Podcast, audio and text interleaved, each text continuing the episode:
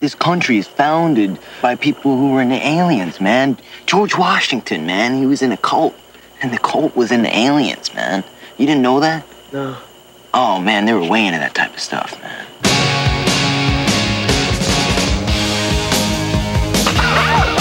Benny! You're getting air from there, man. It's no good. It was the last day of school. Uh, Miss Crawford, I was thinking that maybe you and I can get together over the summer. I mean, it'll be legal. I mean, we can make. It was the first day of summer vacation. You guys know anything about a party here tonight? No, sir. It was a time they will never forget. There's a new fiesta in the making as we speak. I thought he was cute. Oh, that's dis- You thought he was cute? Then, do you realize when he graduated, we were like three years old? If only they could remember it. Okay. So you're not gonna go to law school? What do you want to do then? I want to dance. You gonna be quarterback next year? I don't know. I might not even play. Ich hab dann, ich, ich weiß nicht, wo das erzählt, dass äh, in unserem Rückblick, dass du hier, ich glaube, ich stehe im Wald, so häufig geguckt hattest. Das hatte ich jetzt irgendwie mit Days and Confused, weil irgendwie der macht mich sehr glücklich. Und ich habe den, äh, glaube ich, also jetzt über das Jahr sehr häufig immer wieder geguckt. Ist, glaube ich, so mein, mein Ich stehe im Wald dann irgendwie. Weil der bietet sich natürlich auch an vielen, an vielen Punkten an. Irgendwie, den kannst du ja auch irgendwie gut mal zum 420 gucken oder so. Ähm, und ich, ich, ich, ich habe den einfach immer geguckt, wenn äh, jetzt als das Wetter schlecht war und ich mir gewünscht hätte, es wäre Sommer. Weil irgendwie packt er mich sehr in so eine. Aber ich, ich finde halt spannend, dass ich ihn mittlerweile sehr viel deprimierender finde, als, als ich ihn als Jugendlicher fand. Mm, weil fast alle Figuren, die, die ich cool fand als, als so 15-, 16-Jähriger, ich mir jetzt so denke, ja, aber eigentlich sind das auch ganz, ganz traurige, also arme Menschen eigentlich, oder was ist arme Menschen, aber eigentlich sind das auch ganz tragische Charaktere. So, und auch, auch Ben Affleck irgendwie so als, als O'Banion, klar, der ist irgendwie der Böse, aber das ist ja eigentlich auch, auch so jemand, der selber doch eigentlich nur verzweifelt ist, dass er so die, dass er gerade die Highschool geflankt hat und ähm, jetzt einfach noch ein Jahr in, in dieser Scheiße rumsteckt. Äh, ja, ich dachte, der ist schon längst raus. Ich glaube, das wird auch die Herausforderung für mich sein, ehrlich gesagt, die äh, Figuren eindeutig zuzuordnen zu ähm, Mhm. schon in der Highschool, schon nicht mehr in der Highschool oder gerade so noch nicht in der Highschool oder Senior Nee, Highschool. genau, auch immer. äh, Matthew, Matthew McConaughey ist der, der schon länger raus ist. ja, genau. Und äh, ben, ben Affleck hat seine Finals geflankt und Ja. muss jetzt das, das letzte Jahr wiederholen. Man sieht ihn aber auch nicht in jedem Fall an, finde ich. Das ist so das Problem, was ich immer hatte. Ja. Ich meine, über ähm, hier McConaugheys Figur wird ja dann auch gesagt, äh, der könnte quasi dein Vater sein, äh, sagt, glaube ich, Mhm. Marissa Ribisi oder so über ihn. Und die ist irgendwie, zwischen den beiden liegen vier Jahre oder so. Und ich weiß, Ja. es soll ein Gag sein, aber ich dachte, ja, irgendwie schon bezeichnend, weil in dem Film gibt es eine Menge Figuren, zum Beispiel Dawson, der, ich glaube, dessen Schau äh, Darsteller 30 schon damals war und der, der sieht auch eben so aus. Und ich glaube, der soll auch gerade erst so drei Jahre aus der Highschool raus sein, wenn es nach der, naja, nach der Filmhandlung geht. Warte, wer war Dawson nochmal? Einer von dem einer, ursprünglichen einer von den Trio- Football. Richtig, Dudes, genau. oder? Der auch mit Pink rumhängt und mit Melvin zu Mhm. Beginn. Äh, und die paddeln gehen. Ah ja, das ist, das ist der mit der Latzhose. Klar. Der ist Ähm, äh, zu Beginn sehr prominent und dann ist er zunehmend weniger im Vordergrund. ja. Ach, die Namen. Oh Gott. Hilf mir weiter, Finn, gleich beim Gespräch mit den Namen. Weil ja. ich, Ich, habe hab den, ich hab den Wikipedia-Artikel nebenbei offen, wo die, wo die Namen sind. Ich, ähm, ich, ich moderiere das einfach mal an, so locker flockig weg. Jo. Locker flockig geht heute heute eigentlich gar nichts, weil, also ich, ich bin maximal gestresst, ehrlich gesagt. Völlig unpassenderweise zu dem äh, Film, über den wir jetzt sprechen. Denn äh, eigentlich wollte ich mein neues Audio-Equipment ausprobieren, mein neues Headset und es will einfach nicht. Mein Rechner will einfach nicht. Ich habe Probleme gehabt, äh, Internet zu finden. Hier einen WLAN-Spot, der auch funktioniert und sitze jetzt in der hinterallerletzten Ecke in der Nähe des Routers und hoffe, äh, Menschen, die uns zuhören, verzeihen, dass das hier nicht äh, super cool klingt akustisch. Du kommst super bei mir an. Also ich, äh, über Ja. Skype höre ich dich super. Ähm, Wir, wir werden das Kind schon schaukeln. So, sagt man doch Glaub so. ich auch. Hätte unsere Elterngeneration gesagt. Und um die geht es ja auch. Oder um deine Großelterngeneration. Äh, bei mir zu Gast ist der Finn Benkert und wir sprechen heute in diesem Bahnhofskino Sommer-Special. Ja, es ist ein Sommer-Special. Also ich, d- das Ding muss auch im Sommer raus, weil da passt dieser Film hin. Wir sprechen über Dazed and Confused. Oder, was ich tatsächlich bis vorgestern nicht wusste, bis zum Beginn bei der Vorbereitung, der heißt im seitens des deutschen Verleihs Confusion, Sommer der Ausgeflippten. Ja, das ist ein äh, passender Titel, denn alle Figuren sind natürlich verwirrt und sie sind auch sehr ausgeflippt und es ist Sommer. Also das ist eine Meisterleistung, würde ich sagen, auch der deutschen Titelgebung. Das ist sowieso ein kleines Hobby von mir mhm. gerade, so, so, so spannende deutsche Untertitel oder so, so Taglines auf Filmpostern zu finden. Mein Lieblingsding da ist, das hat mir ein Kumpel geschickt, so eine VHS von Pulp Fiction, ja. auf der drauf steht, drei schwere Jungs und ein, ein Flittchen, das Ärger heißt. Oh ja, dann äh, daran denke, kann ich mich noch erinnern. Hm? Hm. Aber wo ich mich gefragt habe, wer sind die drei schweren Jungs? Und ein Flittchen, das Ärger heißt. Und dann hast du halt dieses Huma Thurman Cover. Wo ja, ich Bruce denke, Willis, John Travolta und Samuel L. Jackson. Ja. ja, klar, aber jetzt von der Filmdiegese her sind das schwere Jungs. Also jetzt, ja, Travolta und, und Samuel L. Jackson meinetwegen. Aber Bruce Willis ist ja eigentlich auch nur ein Boxer. Na, na egal. Die, haben auch nicht alle unbedingt so viel miteinander zu tun, ne? Das ist auch ja, so. ich, ich, ich habe sehr gelacht, als ich das gesehen habe. Ähm, und dachte mir, also wer steht denn in der Videothek 1995 und denkt sich, hm, nee, Pulp Fiction, das, da kann ich mir nichts drunter vorstellen. Aber unter drei schweren Jungs und einem Flittchen, das Ärger heißt, den Film will ich heute Abend sehen. Und wenn dann irgendwelche anderen äh, Jungs im Gänsefüßchen auftauchen, wie Eric Stolz oder Tim Roth, sagen sich die Zuschauerinnen und Zuschauer, wer, wer ist das denn jetzt? Ich wollte nur die drei schweren Jungs haben. Genau. Ist das einer von den schweren Jungs? oder wo bleibt der dritte? Weil Bruce Willis lässt sich ja auch Zeit. Also, ja. Äh, man sieht ihn einmal relativ. Äh, es ist kompliziert. Ja. Genau, also aber Sommer der Ausgeflippten ist super. Ich bin auch großer Fan von Big Fish, der Zauber, der ein Leben zur Legende macht. Ja, ja da kann man viel rausholen. Aber das, ich, ich wollte schon sagen, das passt zu einem Film mit Udo Walz, aber das ist ja Christoph Walz. ist, gar nicht, ist auch nicht Christoph Walz, ähm, der, der bei einem späteren Tim Burton-Film. Wer spielt denn bei Big Fish nochmal mit? Äh, ich glaube, Ian McGregor ist. Ah. Äh, und Christopher Plummer oder so. Es, es gibt auf jeden Fall einen Film, wo, hm. wo Christopher Plummer und Ian McGregor als Vater und Sohn am, am Start sind. Christopher Plummer war bis zu seinem Tod, glaube ich, in jedem Film der letzten acht Jahre. Behaupte ich jetzt mal so. Glaube ich auch. Ich, ich glaube, das ist auch eine belastbare Behauptung. Also man kann gerne nachgucken, aber ich würde mir da vertrauen. das ist immer gut, das liest man auch gerne in Hochschulschriften. So einfach so. Ähm, das stimmt einfach. Checkt es doch nach. Ja. Nein, wohlwissend spiele ich darauf an, dass ich mich jetzt einige Mal schon inhaltlich verhauen habe. Aber jetzt wird es akkurat, denn wir sprechen über Dazed and Confused aus dem Jahr 1993. Der Regisseur ist äh, Richard Linklater und äh, spielt mit ein lustiges Potpourri an damals aufstrebenden jungen Stars mit oder noch gänzlich Unbekannten, die mittlerweile auch große Karrieren gemacht haben. Unter anderem eben, also auf der prominenten Seite Adam Goldberg hat eine große Karriere gemacht, Anthony Rapp äh, durch, durch Rand dann später und äh, jetzt Let's Star Trek Discovery. Matthew McConaughey ist eine Riesennummer, Mila Jovovich sowieso, Parker Posey, Joey Lauren Adams und äh, Ben Affleck vergesse ich ja ehrlich gesagt gerne mal, dass der hier mitspielt, bis er dann auftaucht. Ich mir denke, ach, hier und bei Kevin Smith, das war ja irgendwie damals so komplett, einmal den kompletten Zeitgeist der frühen 90er, äh, des frühen 90er Indie-Kinos abgegriffen. Ja, und auch so relativ in, in, in kurzen Abständen, ne? Weil ich meine, mhm. man hier, äh, Days, äh, Days and Confused ist von 94 oder 93, 93 so je ja. nachdem, je, je nachdem, wo man guckt. Und äh, in Mallrats ist er, glaube ich, auch schon kurz einmal dabei. Und Chasing Amy ist dann von 97 mhm. oder, oder sowas, ne? Und dann geht's ja gleich schon in die große, in, in, nach Armageddon, in die große, in die groß budgetierte Studioproduktion. Ja. Also ein paar clevere Entscheidungen hat er da, glaube ich, getroffen.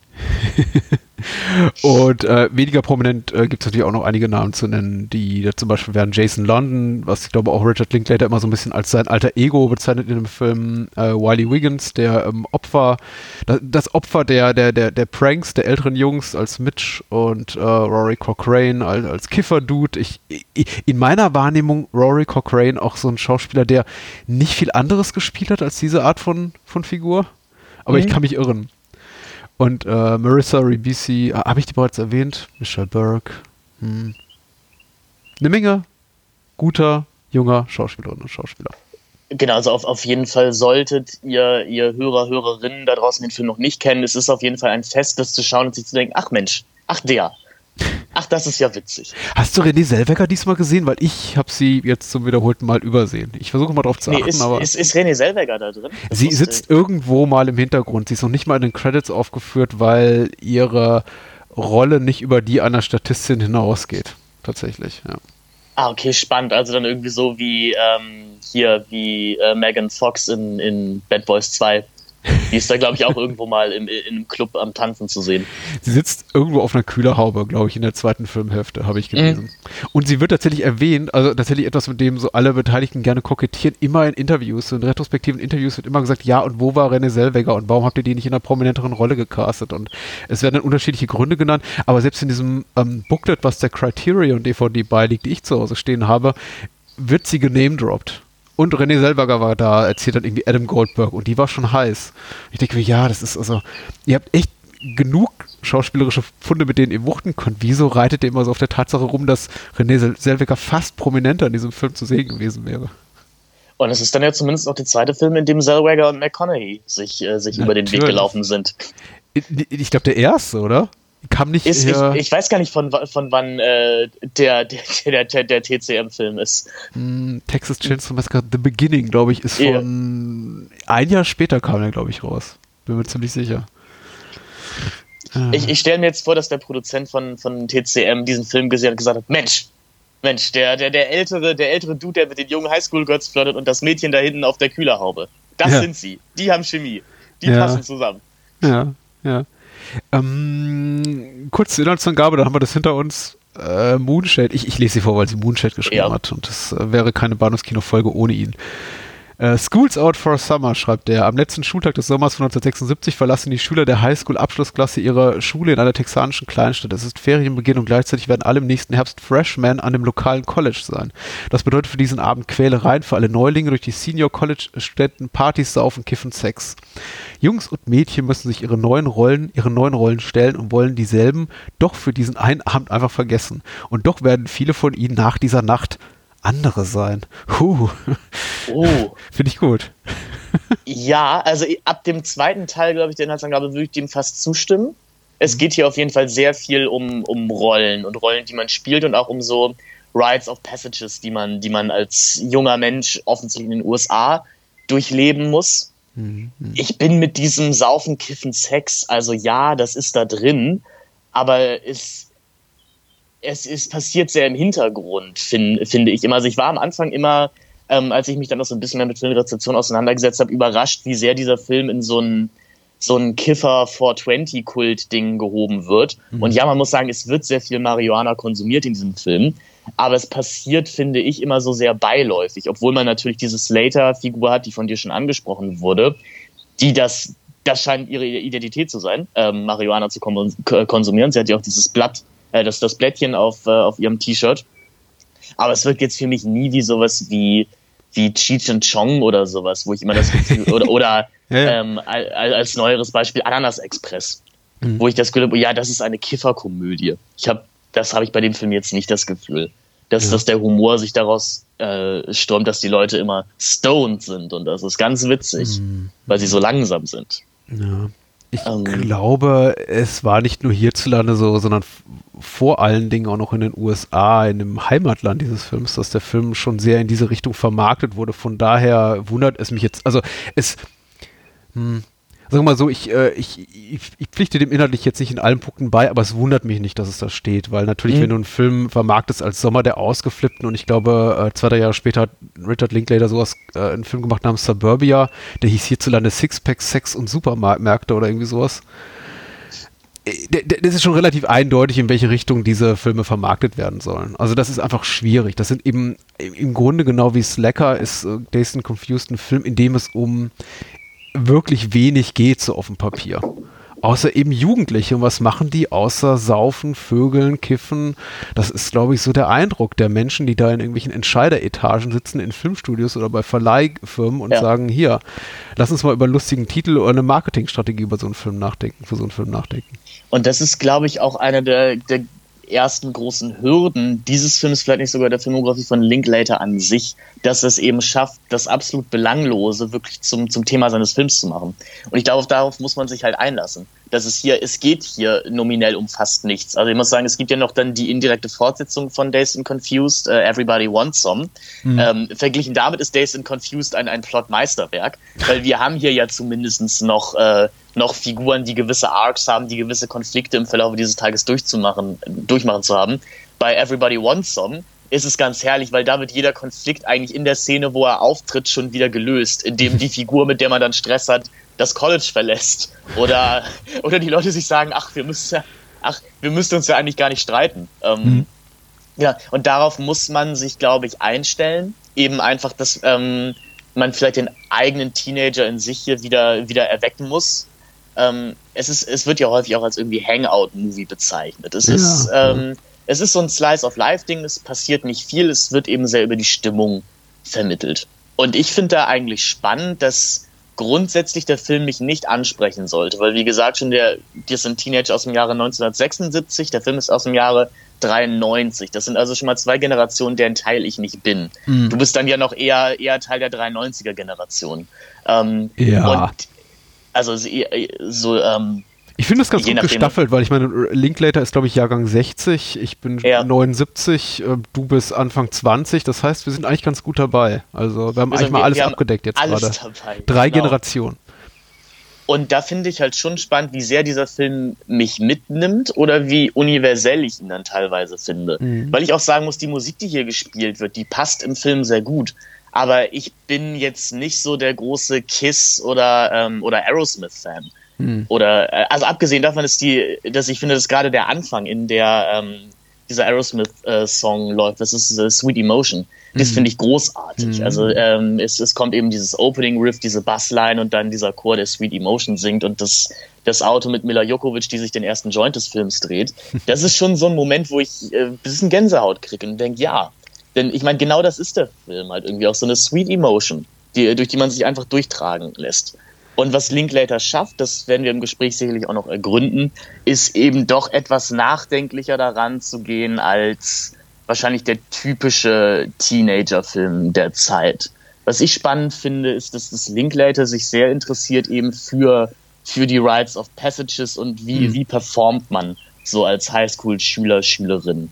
Weil es gibt immer so wunderbare Momente, und da finde ich den Film am besten, wenn, wenn die Figuren so gefangen sind in dem, was sie als Sportler jetzt eigentlich gerade tun müssten, aber sie wollen es eigentlich gar nicht. Es gibt da relativ am Anfang die Szene, in der, in der Pink und äh, Don da diesen Gang entlang rennen und sich über irgendwas unterhalten. Ich glaube, sie unterhalten sich über dieses, ähm, dieses Paper, was, was äh, Pink mhm. unterschreiben muss. Und dann läuft so ein brillenträgender Junge vorbei und reflexartig macht Don so die Faust einmal zu ihm, aber es wirkt so gelangweilt, es wirkt so routiniert und einstudiert. So mhm. als so, ja, wir müssen das als Sportler jetzt halt machen. Ne? Als Sportler verkloppt man die Nerds, was willst du machen? Ähm, das sind die Momente, die ich eigentlich immer am besten in diesem Film finde.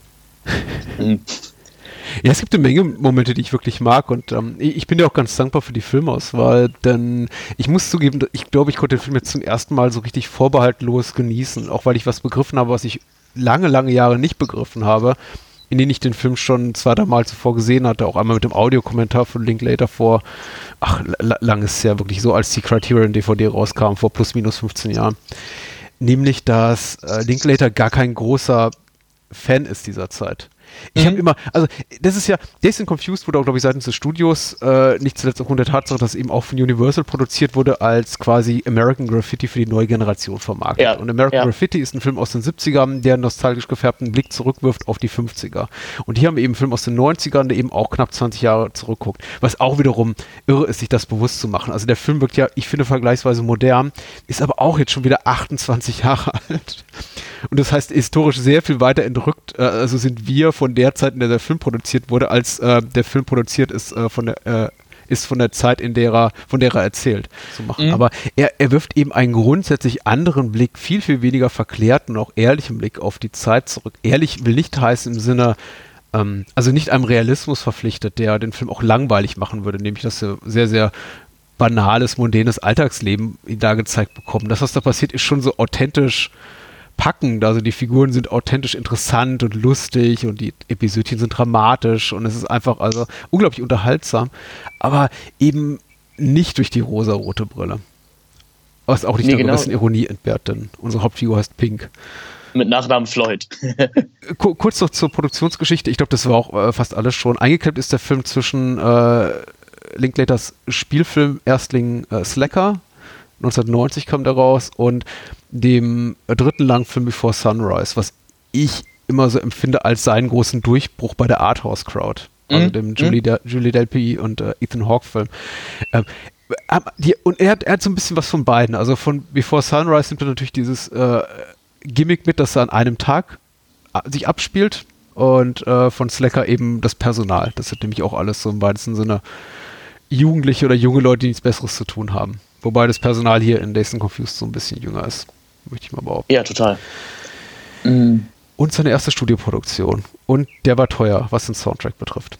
Ich würde sagen, genau wie gesagt, der, der Soundtrack ist und äh, das wäre auch gleich eine Frage, die ich an dich hätte. Liest sich natürlich wie ein Best-of äh, 70er Jahre Rock. So darf man Rock sagen an der Stelle? Ich glaube schon. Ich bin nicht so, so groß musikbewandert und könnte euch jetzt sagen, welches Genre das eigentlich ist. Natürlich ist es ähm, aber Rock. Ja, ich glaube, es ist Rock. Ich ja. glaube, es ist, es ist wahrscheinlich Rock mit ein bisschen Punk-Einflüssen hier und da. Wir hören auch mal die Runaways. Ähm, mhm. Bob Dylan ist auch mal dabei, aber wie gesagt, sonst liest sich das wie das, was Spotify wahrscheinlich auch bei der This is 70s Playlist machen würde.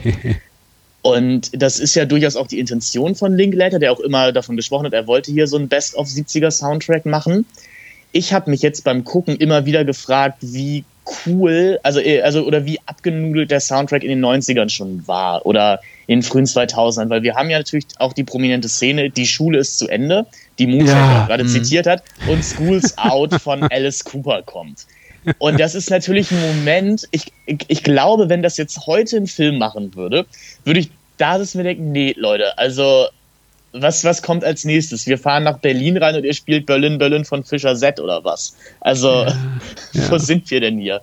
Es ist fast so schlimm wie London Calling einzuspielen. Ja, ich wollte gerade sagen, London Calling London ist immer so mein Lieblingsbeispiel für sowas. Richtig, mhm. richtig. Aber ich habe mir auch notiert, ich glaube, also vermutlich der letzte Film, in dem man Alice Coopers Schools Out for Summer unironisch in einem Film bei einer Szene, die am letzten Tag vor den Sommerferien spielt, äh, verwenden konnte. Ich, ich bin mir ziemlich sicher, Filme seitdem haben es getan, aber dann, glaube ich, immer mit so einem wissenden Augenzwinkern, während das hier überhaupt nicht ironisch gebrochen ist. Nee. Aber um deine grundsätzliche ursprüngliche Frage zu beantworten, ich habe den ja, ich glaube, persönliches Best of für Linklater definitiv. Also, soweit ich weiß, hat er auch bis auf den äh, titelgebenden Track von Led Zeppelin, die einfach den nicht hergeben wollten, was mhm. ja auch ein Cover ist von äh, Jake Holmes, also Days and Confused, der Song, hat ja auch all, äh, fast alles bekommen, was er haben wollte.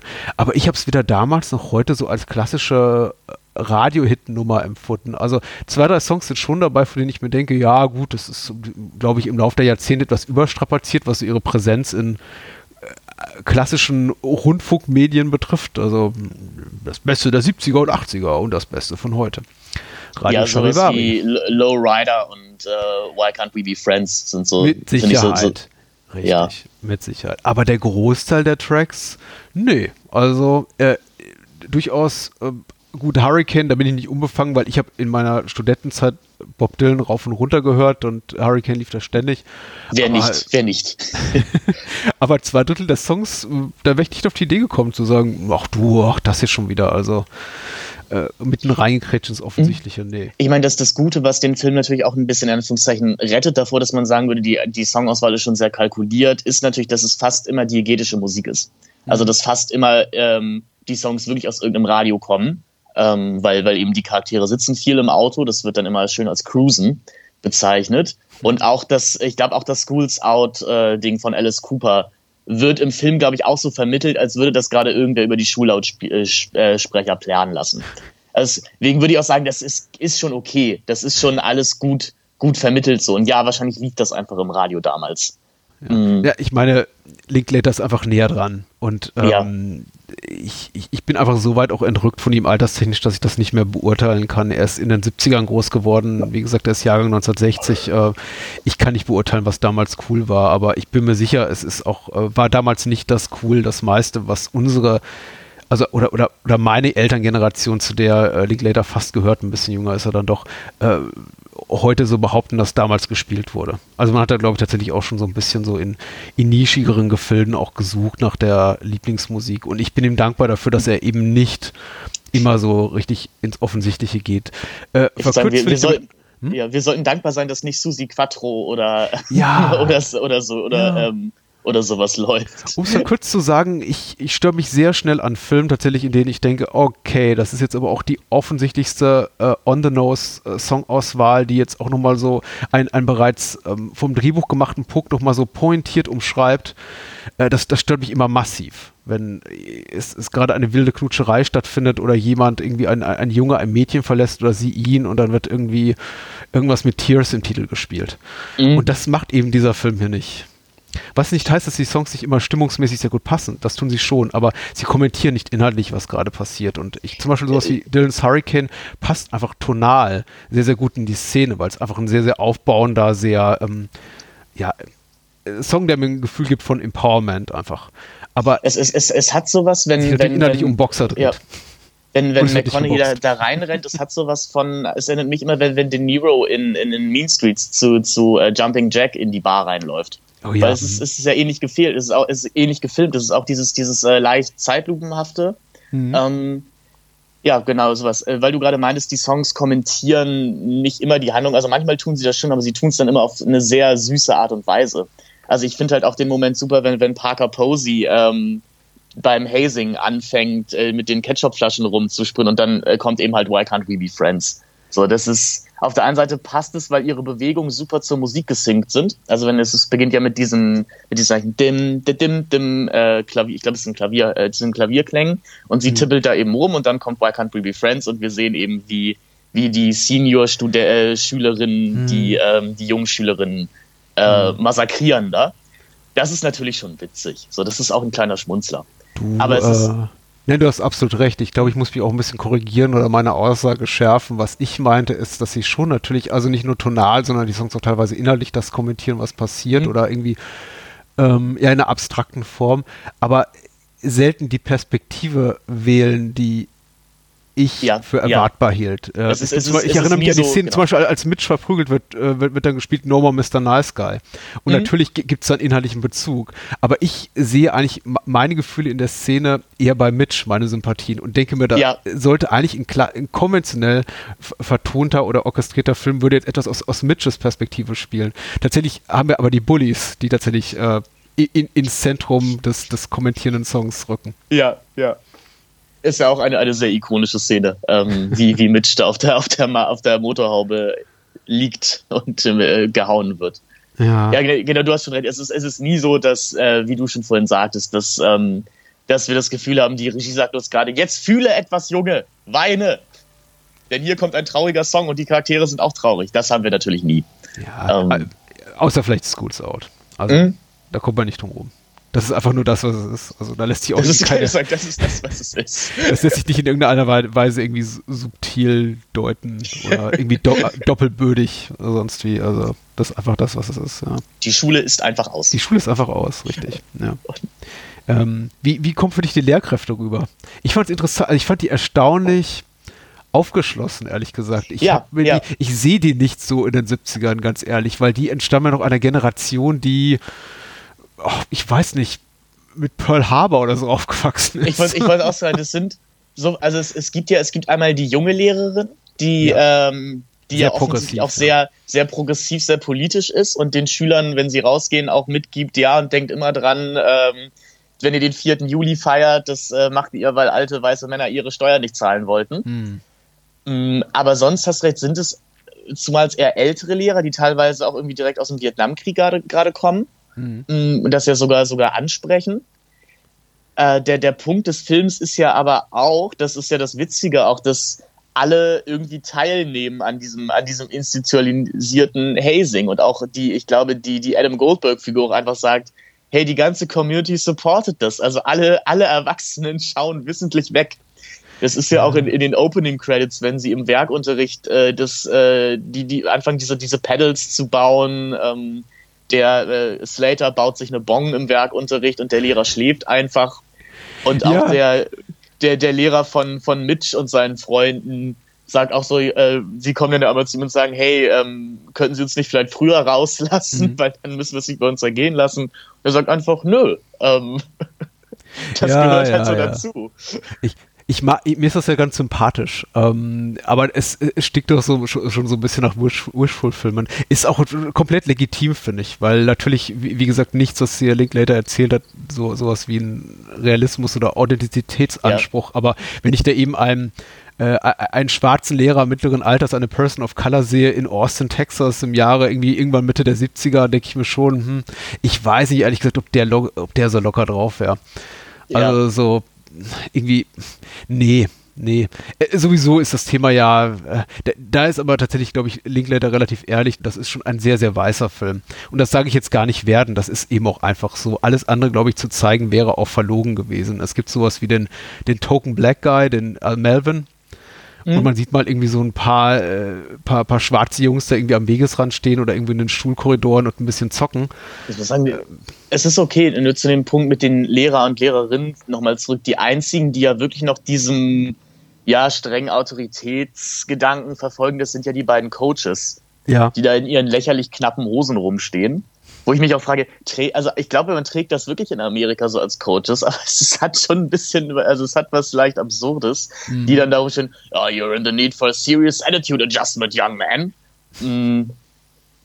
Und da wird dann natürlich schon dieser Rebellengedanke, der häufig in der Rezeption auch durchgezogen wird. Hier geht es irgendwie darum, wie, wie Jugendliche gegen die Elterngeneration rebellieren und nicht in, in erwartbaren Mustern verlaufen wollen das kommt da schon durch. Ich glaube, ich würde diese These aber mehr unterschreiben, wenn eben alle Lehrer, Lehrerinnen so wären. Und das sind ja. sie ja eben einfach nicht.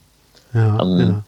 Was leider dazu führt, dass ich manchmal, ich weiß halt auch gar nicht, ich finde den, also Randall Pink Floyd, ich finde ihn sympathisch als, er ist ja sowas wie der Protagonist des Films, weil irgendwie er ist eben der Weltenwanderer, er ist in allen Klicken beliebt, er kommt mit allen gut klar, also er ist zwar der Star Quarterback, aber mhm. er pokert auch irgendwie jeden Abend mit den Nerds und äh, er hängt auch gern mit den Kiffern rum. Mm, er ist sympathisch, aber ich frage mich dann auch immer, ja, aber machst du nicht gerade auch einfach eine Mücke, also eine Mücke zum Elefanten? Mhm. Und ich meine, gut, aber die Charaktere sagen ihm das auch selber. Also seine Football-Friends sagen ihm das selber, unterschreibt doch diesen Wisch einfach. Und ist doch sowieso egal. Es geht doch, es, also mach es doch einfach. Mhm. mhm. Vielleicht sollten wir kurz, oder für Leute, die es nicht gesehen haben, also ähm, einer der ersten Konflikte, die etabliert wird, ist eben, dass ähm, die baldigen Seniors, zu denen eben Floyd auch gehört, der ist, wie gesagt, im Footballteam und das Footballteam macht so eine Art, macht so eine Art, in Anführungszeichen, freiwilligen Drogen- und Alkoholabstinenz-Sommer. Äh, und bekommen eben so ein Paper, den sie alle unterschreiben müssen. Und Floyd möchte das eben nicht, zerknüllt das auch äh, sehr offensiv vor den Coaches, wirft es weg, seine Freunde heben es dann wieder auf, was auch ein süßer Moment ist. Ähm, Genau, das zieht sich so als einer der größeren Handlungsstränge durch. Wird er dieses, äh, würde dieses Paper unterschreiben oder nicht? Ja, was jetzt so minder spannend ist, ehrlich gesagt. Ja. Also es wird nochmal ein großes Thema daraus gemacht äh, und das hast du nochmal groß aufgemacht in einer sehr dramatischen äh, fast Schlussszene dann, wenn er eben sich seinem äh, Coach gegenüber sieht und dem widerspricht oder der Möglichkeit einer Footballer-Karriere widerspricht oder dann vielleicht auch doch nicht, wer weiß. Also der Coach sagt, im Grunde hast du eh keine Chance zu entkommen, deinem, deinem vorbestimmten Schicksal. Mhm. Äh, aber ich habe ehrlich gesagt, äh, meine persönliche Meinung ist, ich habe also ich habe sehr wenig Interesse gehabt an seiner Geschichte. Ich finde da eben andere Figuren sehr viel charismatischer. Und ich finde nicht, dass seine Figur schlecht gezeichnet ist. Er ist so als, als Everybody-Typ, als äh, Otto Normal-College-Schüler durchaus vertretbar. Ich kann gut mit ihm mitgehen, weil er eben auch eine sehr korrekte Attitüde pflegt. Er ist irgendwie kein, kein sexistischer, gewaltgeiler, zu, dauert zugekiffter Typ. Wirkt irgendwie so eine ko kompetente, akkurate Type. Könnte man auch gut mit befreundet sein. Aber er ist eben auch, ja, im weitesten Sinne, klingt vielleicht jetzt zu negativ, ein Langweiler so ein bisschen im Vergleich ja, zu allen anderen. Weil du gerade Fähnchen im Wind. Er ist, er ist glaube ich, schon das, was wir vielleicht auch gerne als Schüler, Schülerinnen gewesen wären. So halt, nämlich, mhm. dass der ist mit allen cool, ähm, hat, hat zu allem eine Meinung, aber du hast recht, es ist, ja, er ist auch, er bleibt ein bisschen blass, er ist halt der Allrounder. Ich muss aber grundsätzlich sagen, ich mag den halbwegs utopischen Gedanken dieses Films, dass ja eigentlich alle, alle, es gibt zwar Gangs an der Schule, aber eigentlich mögen die sich alle schon ganz gerne. Also man, man, man, feiert, man feiert schon zusammen, man trifft sich an den gleichen Orten. Und es ist jetzt nicht, was weiß ich, der 50er-Jahre-Konflikt, dass, dass die Greaser gegen die Rocker und gegen die Popper ähm, hm? sich prügeln. Nein, also eigentlich eigentlich mögen die sich alle ganz gerne und man spricht auch gern miteinander. Und das finde ich, äh, fand ich immer einen ganz schönen Gedanken. So. Ja.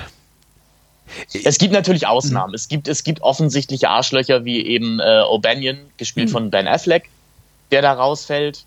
Aber sonst, Er hat eine auch- sehr, ja, ja, ja. Du, ich muss ja sagen, ich bin da tatsächlich auch vielleicht ein bisschen zu im, im, im negativen Sinne auch äh, so, soziale Netzwerke geprägt, dass man heutzutage eben jeden kleineren, auch noch so harmlosen Übergriff oder Übergriffigkeit als irgendwie gleich äh, fiesestes Mobbing oder sonst was äh, benennt und bevor man überhaupt sich mal Gedanken darüber gemacht, äh, erfüllt sie wirklich den Tatbestand desselbigen. Aber ich, ich kann mich davon eben nicht freimachen, von dieser Wahrnehmung. Und ähm, Mhm. die ist auch legitim, dass wir da einfach, egal ob im echten Leben oder in einem Social-Media-Kontext, einfach eine erhöhte Sensibilität haben für solche Themen wie, wie Mobbing oder gewalttätige oder sexuelle Übergriffe, auch gerade so im Schulrahmen, im, im Rahmen des Bildungssystems. Also hier und da dachte ich mir schon, ja, hm, der Film kommt damit eben davon, weil es 1976 spielt.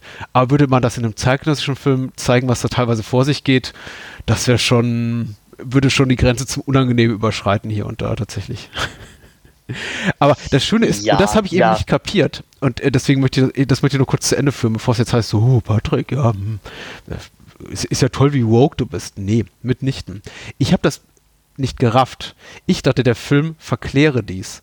Lange, lange Jahre. Ich habe den immer wieder geguckt und dachte, ja, ach, das ist ja schön mit so einem Augenzwinker, mit so einem nostalgisch gefärbten da drauf zu gucken. Und das tut ja Linklater überhaupt nicht. Er benennt es ja auch wirklich als solche. Also die Gewalt, auch die, die angedroht wird, zum Beispiel mit, mit schon seinen Freunden, wenn, wenn da irgendwie die, die, die Bullies stehen mit dem Paddeln, das hat nichts Lustiges, ehrlich gesagt.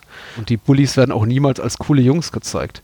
Sondern nee, sie sind halt alle Teil eines Systems. Genau, und die so, dass agieren einfach alle gedankenlos. Genau, die erfüllen einfach eine Rolle. Deswegen du hast hast es wunderbar umschrieben. Die erfüllen einfach den ihnen vorbestimmten Platz. Und egal wie nonkonformistisch die sein wollen, so auf dem Papier, sie können es eben nicht sein, weil sie stecken in dieser Rolle fest. Deswegen auch super von dir zitiert diese Szene da mit Don, der im Grunde wie so ein Automatismus schon so seine ganzen, seine ganze hypersexualisierte Poserei da abzielt oder sein, sein Machismo da ausübt und man sich eigentlich denkt, ja, eigentlich ist er doch, glaube ich, ein ganz netter Kerl. Ja, aber das ist, das ist, finde ich wirklich das Spannende an dem Film, dass man immer, also entweder denkt man, eigentlich sind sie ganz nett oder auch bei der O'Banion-Figur. Ja, aber wahrscheinlich macht er das nur, weil wie gesagt, er hat gerade, wir haben uns im Vorgespräch äh, darüber gewundert, was genau er jetzt eigentlich getan hat, aber ich glaube, er hat, er hat eben seine, seine Abschlussprüfung äh, versemmelt und muss jetzt noch mal ein Jahr in der Highschool verbringen. Natürlich ist das frustrierend. Und ich glaube, die einzigen Weg, den dieser auch von den anderen Charakteren so beschrieben, etwas schlichterer Mensch so umtreibt, ist einfach das in übergemäßigter Aggression äh, zu kompensieren. Und jetzt eben die, die, die Freshmen noch härter, härter zu hazen. Und das finde ich halt schön, dass der Film sich diese Zwischentöne nimmt. Das sind manchmal auch nur äh, Randbemerkungen von Charakteren. Wenn eben Mitch dann, der mit, äh, mit Floyd einen kurzen Bonding-Moment hat oder ein paar Bonding-Momente hat, der, ihn dann fragt, ja, dieser O'Banion-Typ, äh, was ist denn das eigentlich so für einer? Und Floyd auch nur sagt, ja, er ist eigentlich schon, also he's kind of a joke, sagt er dann nur so. Ähm, das gefällt mir schon gut. sind die ja alle. Auch streng Ja. genommen diese von vielen kultisch verehrte Figur, die äh, Matthew McConaughey spielt, also David Wooderson, Ja, Woody, ja.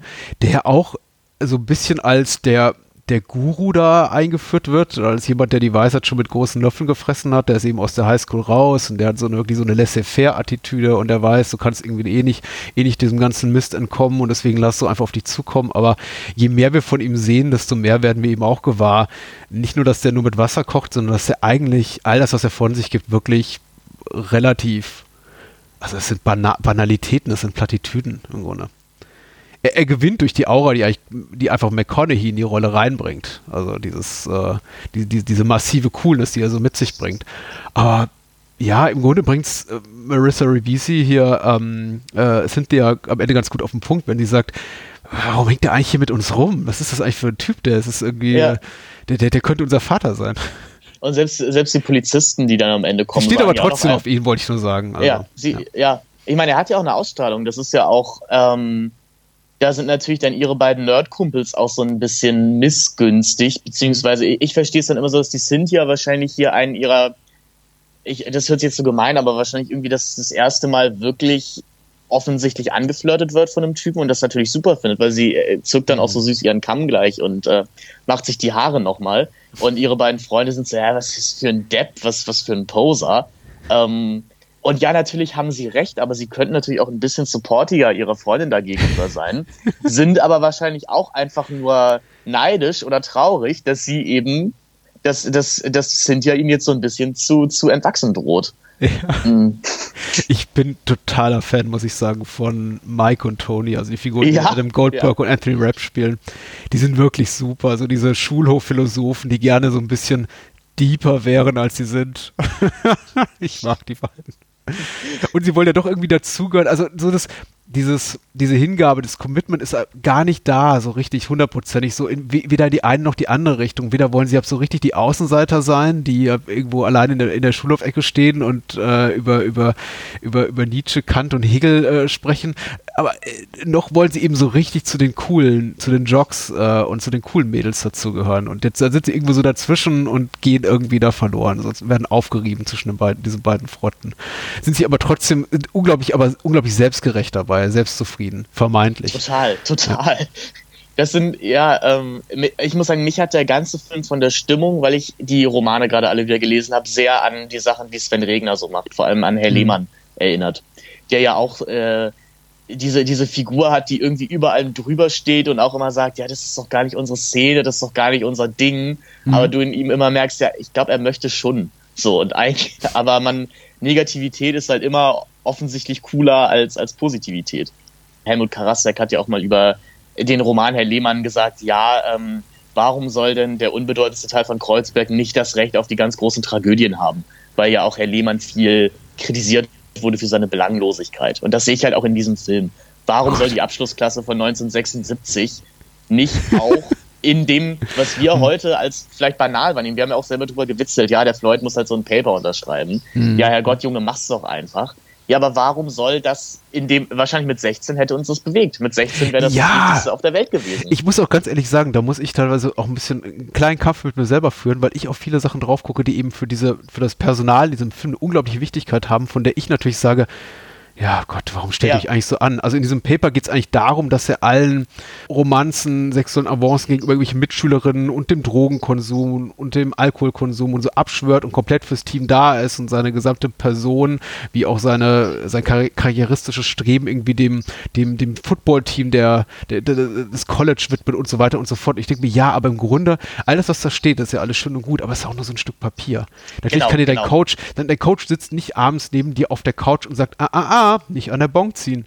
Das ist, äh, trotzdem wird dar darum ein Gewese gemacht um die Wichtigkeit dieses Dokuments äh, und ist ja eigentlich auch das einzige wirklich pff, dramaturgische Triebmittel oder narrative Triebmittel im ganzen Film. Also, das heißt Triebmittel, Treibstoff, wollte ich sagen. Äh, viele andere Geschichten gibt es ja nicht zu erzählen ich glaube, man muss sich da manchmal irgendwie wirklich dann nochmal so in Erinnerung rufen, ja, ich hätte das damals, glaube ich, wichtig gefunden. Mhm. Genau wie auch also ich muss Aber sagen, wir haben auch vor der Studienfahrt damals äh, vom Abi irgendwas unterschrieben, glaube ich, so von wegen. Ja, wir auch. Kein Alkohol trinken und. So. und man hat es trotzdem gemacht. Äh, aber damals schon in dem Bewusstsein, dass wir eh nicht, dass wir sowieso nicht darauf achten würden. Ja. Oder dass wir ja. alles missachten würden, was darin steht. Na gut. Vielleicht sind da die USA auch nochmal anders. Vielleicht, ist, vielleicht tickt da auch Texas nochmal anders als die Ostküste oder so. Mag ja alles sein. Ich meine, Austin gilt auch heute als sehr weltoffener äh, Ort. Ähm, wir, wir, haben, wir, haben, da riesige Festivals, South by Southwest, äh, Filmemacher wie, wie Robert Rodriguez und Richard Linklater haben sich da etabliert mit ihren Studios, mit ihren Produktionsfirmen. Aber ich, ich kann mir vorstellen, das sah 1976 auch alles noch ein bisschen anders aus. Ja, das, das merkt man im Film ja auch so ein bisschen. Also jeder hat irgendwie eine doppelläufige Schrotflinte und das ist auch, also für den Erwachsenen irgendwie auch der, der erste, das erste Mittel, um so einen Konflikt zu lösen. Also die, äh, die Mutter von, von einem der Freunde von, ähm, von, von Mitch zieht halt gleich die Schrotflinte, wenn O'Banion auf ihrem Rasen ist. Ja, der, ja. der, der Passant, dessen Briefkasten sie, äh, mhm. sie abholzen, hat auch nichts Besseres zu tun, als eben mit seinem Revolver auf die Highschool-Schüler zu feuern. Und es wird auch von den Charakteren nicht so richtig problematisiert. So, also mhm. anscheinend ist man das gewohnt. Ja, und das ist auch, finde ich, authentischer Vorstadthorror, möchte ich mal sagen, mhm. was da stattfindet. Ich bin zum Beispiel von der Szene, in der dieser diese, ja, im weitesten Sinne Redneck-Type dann auf die äh, Jungs zurennt und sie mit dem Revolver bedroht, nachdem sie seinen äh, Briefkasten platt gemacht haben, äh, abgehauen haben, schon immer wieder, wenn ich sie sehe, sehr, sehr schockiert, weil das ist auch eine Szene, die ihren Horror und ihre Bedrohlichkeit wirklich völlig ungeschoren einfach ausspielt. Da wird nichts mit, mit einem Augenzwinkern dann am Ende irgendwie weg, weggewischt und ach, war ja doch nicht so schlimm, sondern ich habe wirklich immer wieder, wenn ich den Moment sehe, habe ich große Anteilnahme oder, oder, oder Angst um das Schicksal der Figuren, weil das ist immer noch ein nicht ganz zurechnungsfähiger älterer weißer Mann mit einem Revolver in der Hand und wie bedrohlich die sein können, das hat uns die amerikanische Geschichte immer und wieder, immer wieder gezeigt. Ja. Die, die Menschen, die aus irgendwie ihrer demokratischen Überzeugung die, Waffen die tragen und diese auch einzusetzen. Die vergessenen. Menschen Amerikas. Ja, ja genau. Gibt es ja nicht auch diese tolle Simpsons-Folge mit irgendwie, ja, Lisa, wenn es, wenn es dieses Amendment nicht gäbe, könnte jederzeit der König von England hier reinkommen und dich Ja, versklaven. Willst du das? Ja, schon. Nein, Dad. ähm, was ich auch sehr mag, das ist mir aber auch erst beim wiederholten Gucken aufgefallen. Der Film wird sehr gerne mit äh, Filmen von Robert Altman oder äh, von der Struktur her mit Robert Altman-Filmen verglichen. Das kann man auf der Oberfläche natürlich auch so sehen, weil, wie gesagt, es ist ein Episodenfilm im weitesten Sinne. Was ich aber mag und weswegen ich Days and Confused, glaube ich, noch ein bisschen lieber mag als Everybody Wants Some, ist eben, dass ich das Gefühl habe, wir haben hier schon noch so ein bisschen halbwegs subtil eine Aussage über das Amerika von 1976 drin. Weil wir haben eben im Hintergrund immer Plakate für die 200-Jahr-Feier Amerikas. Wir haben Lehrer, Lehrerinnen, die das gerne mal erwähnen oder die direkt aus Vietnam kommen. Und mich erinnert das teilweise schon an Altmans Nashville. Also an dieses eine Nation, die vor den Traumata, die sie jetzt in den letzten 30, 40 Jahren durchlebt haben, die Augen verschließt. Ja. Und die Jugend tut das eben auch, indem sie, indem sie sich zukifft, betrinkt ähm, und Musik hört. Mm, Das nimmt jetzt nie die vorderste Front ein. Aber es, ich glaube, wenn man es sehen möchte, ist es da. Und das hat mich, das fand ich eben schade, dass es bei Everybody Wants Some schon fast eine Akzeptanz ist, dass jetzt eben alles, dass das jetzt alles Yuppie-Typen sind. Ja, ja. So. Ich sehe es auch definitiv. Und wie gesagt, wenn sich dann eben in den Vordergrund spielt, durch eben diese sehr progressive, linke Lehrerinnenfigur, die auch kaum älter zu sein scheint als ihre Schülerinnen und Schüler, dann finde ich es tatsächlich störend, wäre zu viel gesagt, aber leicht deplatziert. Ich finde auch so im Hintergrund tatsächlich, dass man immer noch so das Erbe der Elterngeneration mit rumträgt und der Vorgängergeneration und auch das Erbe oder vielleicht auch die Schuld eines Landes die Geschichte natürlich. Also äh, im Grunde all die Punkte, die hier diese Lehrerin, die deren Namen ich vergessen habe, auch nochmal beim Namen nennt. Das finde ich schon ganz spannend und das ist für mich eben auch da. Und äh, der Film macht es eben auch ganz selten so, dass er das direkt benennt. Aber klar, vor diesem Hintergrund dieser 200-Jahr-Feier, das ist schon, ähm, das wird ja auch immer wieder, ich glaube, den Satz Mhm. kriege ich nicht mehr erfolgreich zu Ende. Mal gucken, was ich damit mache im Schnitt. Ist er. Aber ich glaube, ich, ich, aber ich glaube, der, der Inhalt war durchaus da. Es ist dann so ein, ähm, ein, ein, ein Tableausatz, wo man, ein, ein, Tarkovsky-Satz, wo man seinen eigenen Sinn rausziehen kann. Ich weiß nicht, was man, ich weiß nicht, was man damit macht. aber Ich glaube, äh, problematisch wird es, wenn man äh, so, so eine Episode dann häufiger hört und ich denkt, was hat er da eigentlich gesagt? Beim ersten Mal klang das einigermaßen schlüssig und beim zweiten Mal gar nicht mehr so. So ähnlich wie es mir mit Days and Confused gegangen ist, aber eben im Umgekehrten. Dass ich bei den ersten ein, zwei, drei Malen jetzt dachte, ja, and Confused, wieder mal so ein schönes ähm, Sittenbild, äh, Zeitporträt äh, über ein- einer vergangenen Epoche, für die der Auteur dahinter mehr oder weniger nostalgisch verklärte Gefühle hat. Und mir erst jetzt aufgefallen ist, nee, das ist gar nicht so, weil vieles von dem, was wir sehen, zeitigt einfach ein sehr negatives Bild. Ich würde jetzt nicht ins krasse Gegenteil gehen und Days and Confused quasi als so eine Art Abrechnung mit der Generation sehen, die in den 60er, 70er Jahren äh, nee, auch nicht. Dafür, ist. dafür ist es schon noch zu sympathisch. Also dafür, dafür begegnet er den Figuren auch mit zu viel Liebe irgendwie oder zu viel, jetzt äh, zu viel ehrlicher Anteilnahme auch einfach. Ja, natürlich. Ich glaube, der Film äh, gestattet auch und will auch so eine differenzierte Sichtweise. Was ich aber eben gelesen habe, teilweise in der kritischen Rezension, in der wohlwollend kritischen Rezension, ist eben, dass äh, man eben diese äh, Dialogzeile von Cynthia so äh, angenommen hat, so äh, von, von wegen die 70er, the se- 70s sucked oder so. Und dass sie äh, diese Theorie vertritt, von wegen jede zweite Dekade bringt irgendwas Neues und die, ähm, die 50er waren furchtbar, die 60er hatten, wa- waren besser. Obviously the, the 70s suck, ähm, aber maybe the 80s will be radical. Was natürlich, ähm, was man missverstehen kann, wenn man will, wenn man aber die 80er durchlebt hat und die Tatsache eben erlebt hat, dass sie die am wenigsten radikale Dekade, zumindest politisch interessante radikale waren, äh, Dekade waren der, der, der, der letzten, der Mhm. letzten Zeit der jüngeren Geschichte, dann muss man das ja ironisch verstehen quasi. Ich weiß nicht, ich, ich weiß auch gar nicht, ob sie ironisch gemeint ist. Ich finde die Textteile eigentlich sehr clever, weil Linklater sich, also wie du, wie wir schon mehr jetzt gesagt haben, sich auch selber aus dem Kreuzfeuer nimmt, hier nostalgisch zu verklären, weil er ja diese Nostalgie, die man irgendwie hat zu einer vergangenen Zeit, auch selber anspricht. Weil Ja. natürlich die, die Teenager der 70er Jahre wären lieber in den 60ern gewesen, weil es da alles viel radikaler war. Und ich meine, ich bin jetzt größtenteils in den 2010ern aufgewachsen. Wir wollten in den 80ern, in den späten 80ern, frühen 90ern sein, weil da ja alles viel cooler war. Weißt Ach du? ja? Und Okay. ähm, auf, also für uns offensichtlich. Und keine Ahnung, jetzt, ähm, jetzt sehe ich die Erstis an der Uni, die, die ein frühe 2000er Revival feiern. Ne? Also das wirst du ja immer haben. Das, das ist doch auch irgendwie dieser, dieser 20 Years oder 30 Years zurück Circle, den da irgendwer mal ähm, aus, ausbaldowert hat, dass man immer lieber 30 Jahre in der Vergangenheit sein würde. Im Prinzip Ja. sowas, was, was, was Woody Allen auch in Midnight in Paris macht, wo dann, wo Owen Wilson in den 20er sein will und ich glaube, die Leute in den 20ern sagen, ja, Mann, aber 1850, das war das Jahr, wo man sein will. Das, das finde ich sehr clever. Ja, vieles in meiner Lebenszeit, lange, lange Zeit, er- erschien mir viel zu banal und beliebig und austauschbar und sich einfach nur ewig wiederholend. Und im Grunde sind das alles äh, Abläufe, die wir so oder so ähnlich schon in unserer Eltern- oder großälteren Generation gesehen haben und jetzt einfach nur in, in, in Variation nochmal auftreten. Ich glaube, tatsächlich zum ersten Mal mir Gedanken darüber gemacht, so wie Cynthia es hier eben tut, über die Jetztzeit, in der ich lebe. So wie ist es eigentlich? In was für einer schlechten oder guten Zeit lebe ich eigentlich gerade, das kam an mir auch erst so in den letzten fünf, sechs Jahren, als Menschen eben anfingen mit Beginn der, der Trump-Ära zum Beispiel oder dem Erstarken der Rechten auch in Deutschland und jetzt zuletzt mit Corona, dass Leute plötzlich sagten, ja, 2020 war beschissen, aber 21 wird besser. Oder 2016 war furchtbar, aber 2017 kann ja nur besser werden. Und bis dahin erschien mir auch sowas wie das, was Cynthia eben mir sagt, so reflektierend inmitten einer Dekade sagen, ja, hier offensichtlich ist die Zeit, in der ich gerade aufwachse, furchtbar. Äh, Sowas wäre mir nie in den Sinn gekommen, aber mittlerweile kann ich sie sehr gut verstehen, dass man so ein bisschen auch ähm, vorwärtsgewandt guckt und denkt, ja, das ist, das kann es doch nicht gewesen sein, es muss noch was Besseres kommen. Und also im Vergleich natürlich zu unserer heutigen Zeit, vielerorts, vor allem eben auch politisch, äh, war 76 wahrscheinlich noch eine relativ dankbare Zeit. Ja. Und auch was die Musik betrifft, ne? Über die ja auch gelästert, was, ja auch nicht ohne Ironie ist. Also der Film benennt das, glaube ich, nicht eins zu eins so, aber durch diese Rundumabwatsche, die Cynthia hier formuliert und grundsätzlich eben auch die Attitüde der Beteiligten, die ja niemals sagen, hey, hast du dieses coole Stück Rock'n'Roll gerade im Radio gehört, ist ja schon so die Grundannahme der meisten Figuren, ja, das, was wir hier so konsumieren, ist, ja, Junk im Grunde. Aber sie konsumieren es ja trotzdem. Sie haben trotzdem Spaß daran. Ja, natürlich, aber Auch. es ist nicht politisch. Nein, es ist nicht politisch. Ja. Aber ich meine auch, auch Cynthia und äh, Dings hier, äh, Tony, äh, Tony Ja. und Mike haben ja auch, wenn, wenn Freeride im, im Radio läuft, sind die Mhm. ersten, die, die ab, abrocken. Ja, ja, klar. Ja.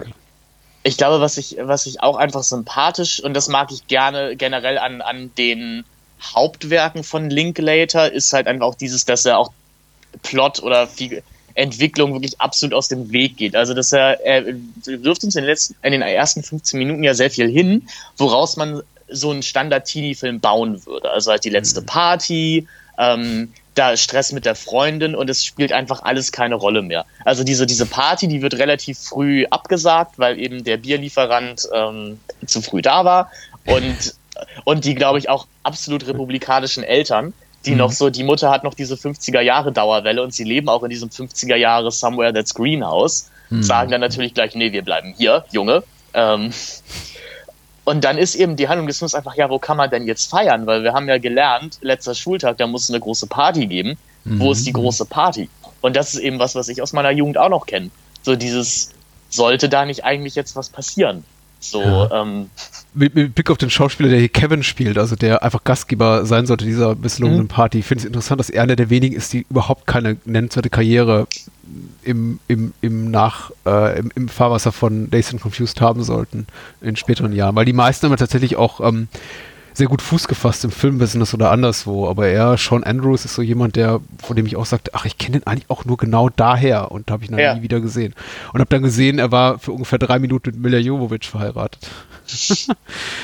Aber soll ansonsten auch ein mega Arschloch sein, privat. Ähm, und deswegen wollte wohl keiner Ja. mehr mit ihm arbeiten. Ich sagen, er, er wirkt auch in diesem Film nicht ganz so koscher. Was heißt es aber? Ich bin immer überrascht davon, wie durchtrainiert er ja tatsächlich ist. Und ich frage mich, warum eigentlich? Weil du machst den ganzen Film über nichts anderes außer zu kiffen und Bier zu saufen. Aber das ist ja so ein Phänomen, was man bei vielen Figuren in diesem Film hat. Dass man sich denkt, also dafür, dafür, dass ihr den ganzen Tag nur rumhängt, Ja. se seid ihr alle sehr Ja. äh, konventionell attraktiv. Ich finde auch, man sollte das ansprechen. Ich habe tatsächlich jetzt so ein bisschen mit mir gerungen im Vorfeld, ob ich das benenne, weil äh, es ist mir auch, es, es fällt extrem auf. Die Tatsache, wie gesagt, dass alle sehr weiß sind, das ist einfach der Tatsache geschuldet, äh, der Örtlichkeit, an der dieser Film spielt und auch Linklaters eigenen Erfahrungen. Da wäre es, glaube ich, auch verlogen gewesen zu sagen, und hier ist übrigens die Latino-Community und hier ist irgendwie die, hier sind die Schwarzen, mhm. also und hier sind irgendwie unsere äh, äh, asiatischen Mitschüler. Das gibt's einfach nicht und das verstehe ich auch. Aber alle in dem Film, inklusive der Statisten, sind alle sehr konventionell attraktiv. Auch wenn dann eben mir die weiblichen äh, College Freshmen, also die, die Highschool-Abgänger da äh, geprankt werden, wie auch immer, auf den Boden geschmissen werden und mit Senf und, und, und Mehl überschüttet werden. dachte ich mir auch, das sind aber, es gibt im Grunde, äh, gibt es keine fettleibigen Menschen bei euch an der Schule? Oder keine irgendwie Menschen, die irgendwie nicht ja, genau, konventionell attraktiv sind? Anscheinend nicht. Also ich meine. Oder im Rollstuhl sitzen oder was ja. weiß ich, einen, lahmen Fuß haben oder was weiß ich, eine krumme Nase, irgendwie sowas in der Art. Ja, also ich meine, der Einzige, der so ein bisschen rausfällt, ist einer von den, von den Freshman-Dudes, der aber dann. Das finde ich aber auch so eine schöne Szene. Da sind wir wieder bei diesem Institu Institutionalisierten. Weil mhm. ähm, Mitch ist ja schon, hängt schon mit den, mit den äh, Seniors rum und seine mhm. Freunde sind aber noch auf dieser Mittelstufenparty die auch so herrlich deprimierend ist, weil alle komplett automatisch alle Pärchen umarmen sich da und schwufen zu dieser Musik rum. Und ich glaube, mhm. am schönsten finde ich diesen, diesen Darkroom, den es da im Hintergrund gibt, der auch so, so blau und neon beleuchtet ist, wo einfach nur alle komplett automatisch miteinander rummachen. Das finde ich so einen schönen Moment.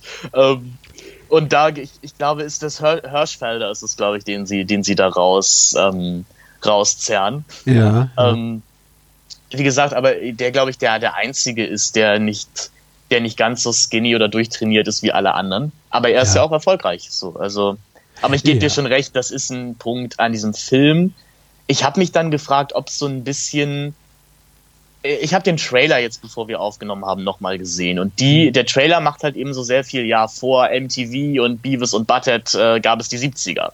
Mhm. Und ich habe mich dann halt gefragt, ob Linklater hier irgendwie die Erzählweise eines, ähm, ja, eines Gen X Filmes, wie auch Slacker oder sowas, nimmt, um es einfach kommentierend in die 70er zu verfrachten.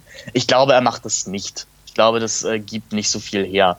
Ich hätte halt da dann gesagt, deswegen sind die Menschen alle so attraktiv, weil ja auch in diesen 90er Jahre authentischen Filmen, in Anführungszeichen, wie, wie Chasing Amy oder Clerks, die Leute schon, ja, alle sehr conventional attractive waren. Ja, natürlich. Und die sind ja auch nicht, die sind ja auch alle nicht von der Straße weggecastet. Also so sehr ähm, Richard Linklater einer ein Gefühl vermeintlicher Authentizität äh, irgendwie sich verpflichtet fühlt.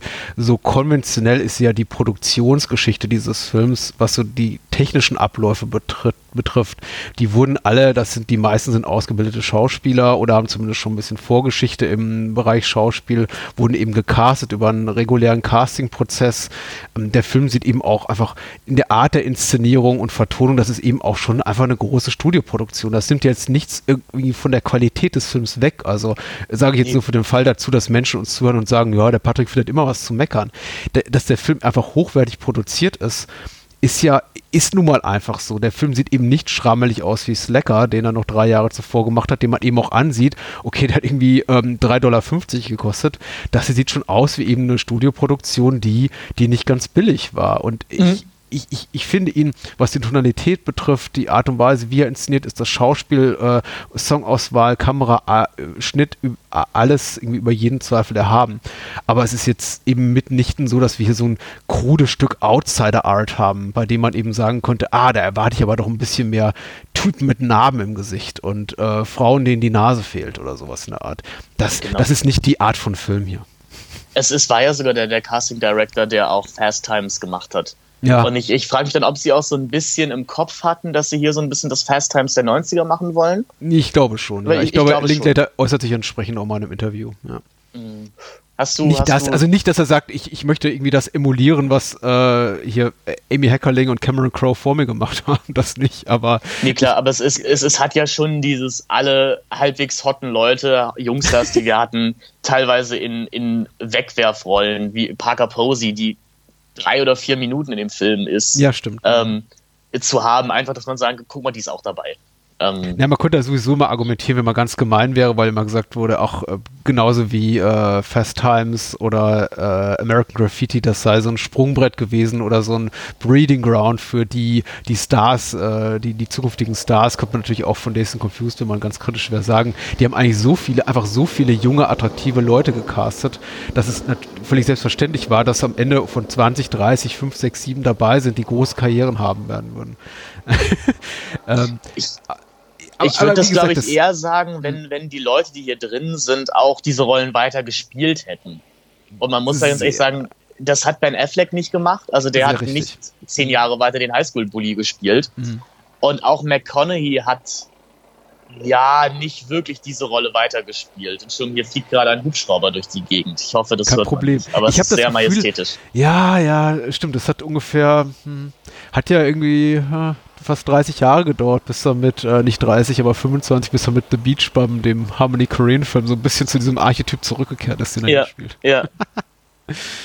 ja, ja. Wobei auch hier, äh, du hast ja vollkommen recht, du hast zu Beginn gesagt, das äh, ist jetzt nicht das, was wir, glaube ich, so im konventionellen Sinne als Stoner-Film bezeichnen sollten, auch wenn natürlich das Thema äh, da ist, dass da Rauschmittel konsumiert werden, ist es jetzt nicht so der Film, den man sich anguckt und äh, sich dafür zuballern muss, um den genießen zu können. Ähm, es wird gar nicht so viel geraucht, gesoffen, wie ich es erwartet hätte und immer wieder erwarte, wenn ich den Film angucke.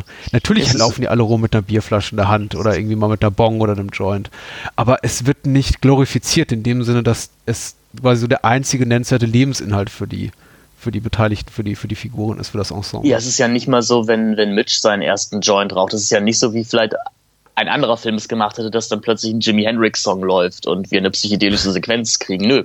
Er hustet halt einfach und das ist es dann. Ja. Ich glaube, Jimi Hendrix, der Jimi Hendrix Estate erlaubt überhaupt keine, keine Songs zu Jimi Hendrix in Drogenfilmen oder in denen überhaupt Drogen auftauchen. Nee, aber, nie, niemals. Nee, nee, nein, äh, das ist wirklich so tatsächlich. Und ich meine, Led Zeppelin sind ja auch ein bisschen äh, zurückhaltend mit der Lizenzierung ihrer Songs für, für hast, Filme. Hast du, hast du äh, Lieblingsmomente, Momente, die dir besonders gut gefallen oder vielleicht auch Momente, die dir gar nicht gefallen? Das wäre ja auch nochmal mm. mal spannend. Ja, ich glaube, im Moment, der mir gar nicht gefallen hat, beispielsweise, aber ich glaube auch eher, weil die eine bestimmte Art von Kino in den 90ern zu voll damit war, war der Gilligan's Island-Moment, ehrlich gesagt. Ja, weil ja, es für mich sehr nach Kevin Smith stinkt oder nach ja, äh, dem, dem, dem, jungen Quentin Tarantino.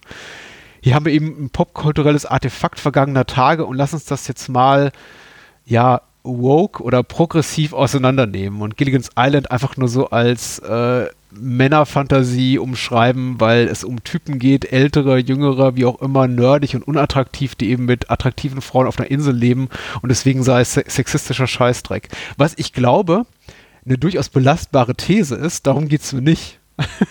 ich glaube, ähm, wer, wer, wer, macht denn das? Wer, wer, redet denn davon? Ich glaube, das ist Kay, Christine Harness, ähm, die diesen, äh, dieses Fass aufmacht. Mhm. Es geht gar nicht darum, dass es ein schlecht argumentierter Punkt ist. Der ist gut argumentiert. Aber es ist so eine Szene, die so ein bisschen klickt nach der, nach dem Todesstern-Dialog in, in Clerks ein Jahr später. Weißt dafür du? ist sie, das gebe ich dir voll recht, das habe ich jetzt auch beim Wiedergucken gedacht, aber dafür ist sie auch sehr kurz. Ja. Also ich, ich glaube nicht, dass, ähm, dass, irgend, dass man auf YouTube den Clip finden wird, Gilligan's Island Dialog, äh, Dazed and Confused und nee. Leute den zitieren werden. Wie, nee, wie eben in Clerks, wo, wo alle kommen, oh, ho, ho, ho, die Arbeiter, die Arbeiter auf dem Todesstern. Ähm, Weil das ist ja wirklich was, was heutzutage Menschen noch anbringen, wenn sie ganz witzig über Star Wars reden wollen. Ja, natürlich. Und man Klar. sich einfach denkt, oh ja. Ähm, was hat dir besonders gut oder schlecht gefallen? Wie gesagt, ich habe schon erwähnt, ich, ich, ich liebe die ersten zehn Minuten. Die finde ich mhm. richtig super, weil sie, sie haben wirklich so dieses herrliche Nulltempo, wo eigentlich gar nichts passiert, außer dass das Leute, wir sehen Leute irgendwie beim Würfel spielen oder sie fahren im Auto durch die Gegend. Das finde ich toll. Ich habe, glaube ich, als ich jünger war, mich immer sehr mit der Rolle von Mitch identifiziert. Ja. Das tue ich jetzt nicht mehr so ganz. Ich habe jetzt tatsächlich gar keine echte Identifikationsfigur mehr. Glaube ich einfach, weil ich auch schon wirklich jetzt zu weit raus bin, dass ich wirklich noch richtig aktive Erinnerungen hätte, wie Schule so war. Mm, ich habe auch schon gesagt, ich, ich, mag, wenn Why Can't We Be Friends äh, läuft. Ich mag, wie Matthew McConaughey zu Hurricane reinkommt.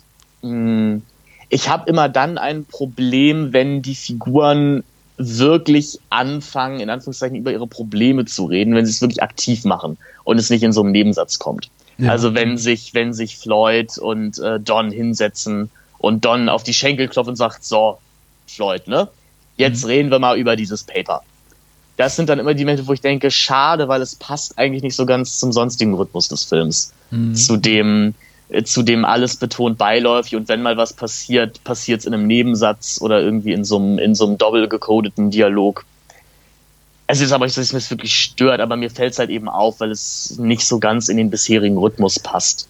Ich kann mich noch daran mhm. erinnern, dass ich so eine Befürchtung mir getragen habe, als ich zum ersten Mal den Film sah und es kam die finale Szene auf diesem Footballfeld und ich dachte, okay, jetzt kommt quasi so die, ähm, der kathartische Moment für alle Beteiligten, ja. in denen ihnen so eine äh, die, die Epiphanie über ihr eigenes Dasein dann aufgeht. So, ach, das ist der Sinn des Lebens und ich habe bisher äh, meine, meine, meine, Lebenszeit verschwendet und eigentlich bin ich doch da und da zu berufen und ähm, ich bin froh, dass es eben nicht dazu kommt, beziehungsweise so dieser kleine Moment des, ähm, ja, des, des äh, Kettensprengens hier für, für Pink, für Floyd, äh, äh, auch so gleich negiert wird vom Film. So von wegen, ja, es ist ja schön, dass du jetzt mal so ein bisschen aufsässig geworden bist, junger Mann, aber am Montag bist du wieder beim Training. Ja, wir, wir wissen doch alle sowieso, wie es weitergeht, ja, ja. genau. Und er fährt dann zwar davon in den Sonnen- oder, ich wollte gerade sagen, Sonnenuntergang ist der Sonnenaufgang, aber wir beide wissen, natürlich wird er am Montag früh da auflaufen. Nicht Montag aber früh, mit, aber Montag aber nach mit den Ferien. Aerosmith. Aber mit Aerosmith. Ja, genau. Das ist ja auch schon mal was. Und das ist schon toll gelöst. Also ich mag vieles an dem Film. Ich mag diese geekige, nerdige, kleine, aufkeimende Liebe zwischen Tony und Sabrina, auch zwei sehr lustige, sehr sympathische Figuren. Äh, der Film dosiert das einfach alles sehr, sehr gut. Ich glaube, es wäre echt nervig gewesen, zu viel Zeit mit den Außenseitern, zu viel Zeit mit den Nerds, zu viel Zeit mit den Jocks, äh, zu viel Zeit mit den Bullies zu ver verbringen, mit den, mit den toxischen und weniger toxischen Mädels, meistens sind die Jungs ja eher toxisch hier. Mhm. Äh, und er dosiert das eigentlich richtig gut. Ich glaube zum Beispiel auch diese Tony und Sabrina-Geschichte gefällt mir deswegen so gut, weil wir eben relativ wenig davon sehen. Aber wir sehen das Wichtiger. Und das andere spielt sich im Hintergrund ab.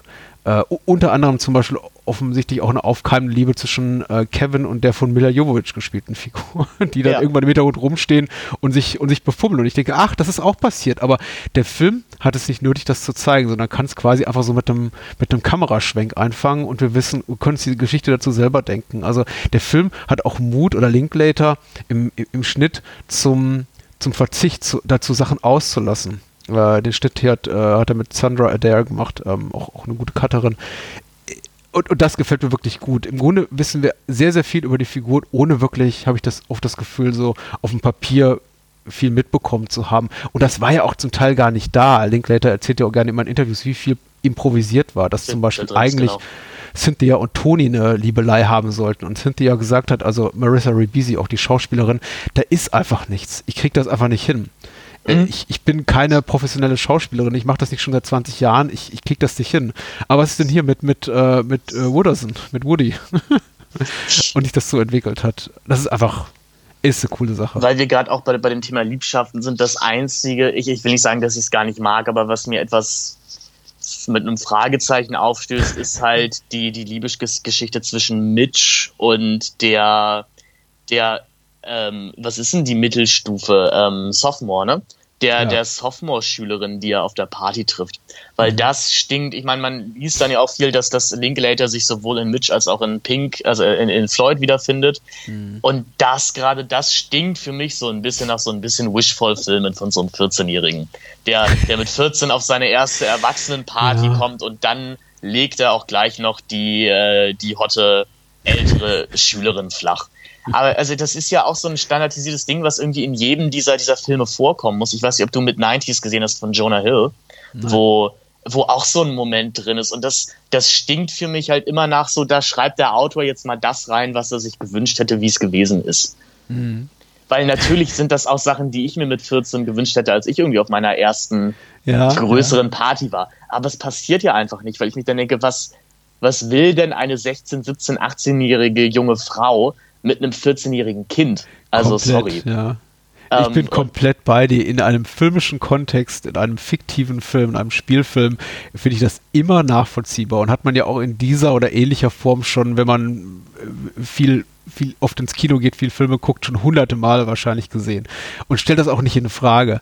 Aber das wahre Leben ist natürlich im Kopf, das sieht natürlich komplett anders aus. Und da war ich auch eher so in, in meiner Schulzeit eher so der Mitch-Typ als der, sagen wir mal, Don Dawson-Typ.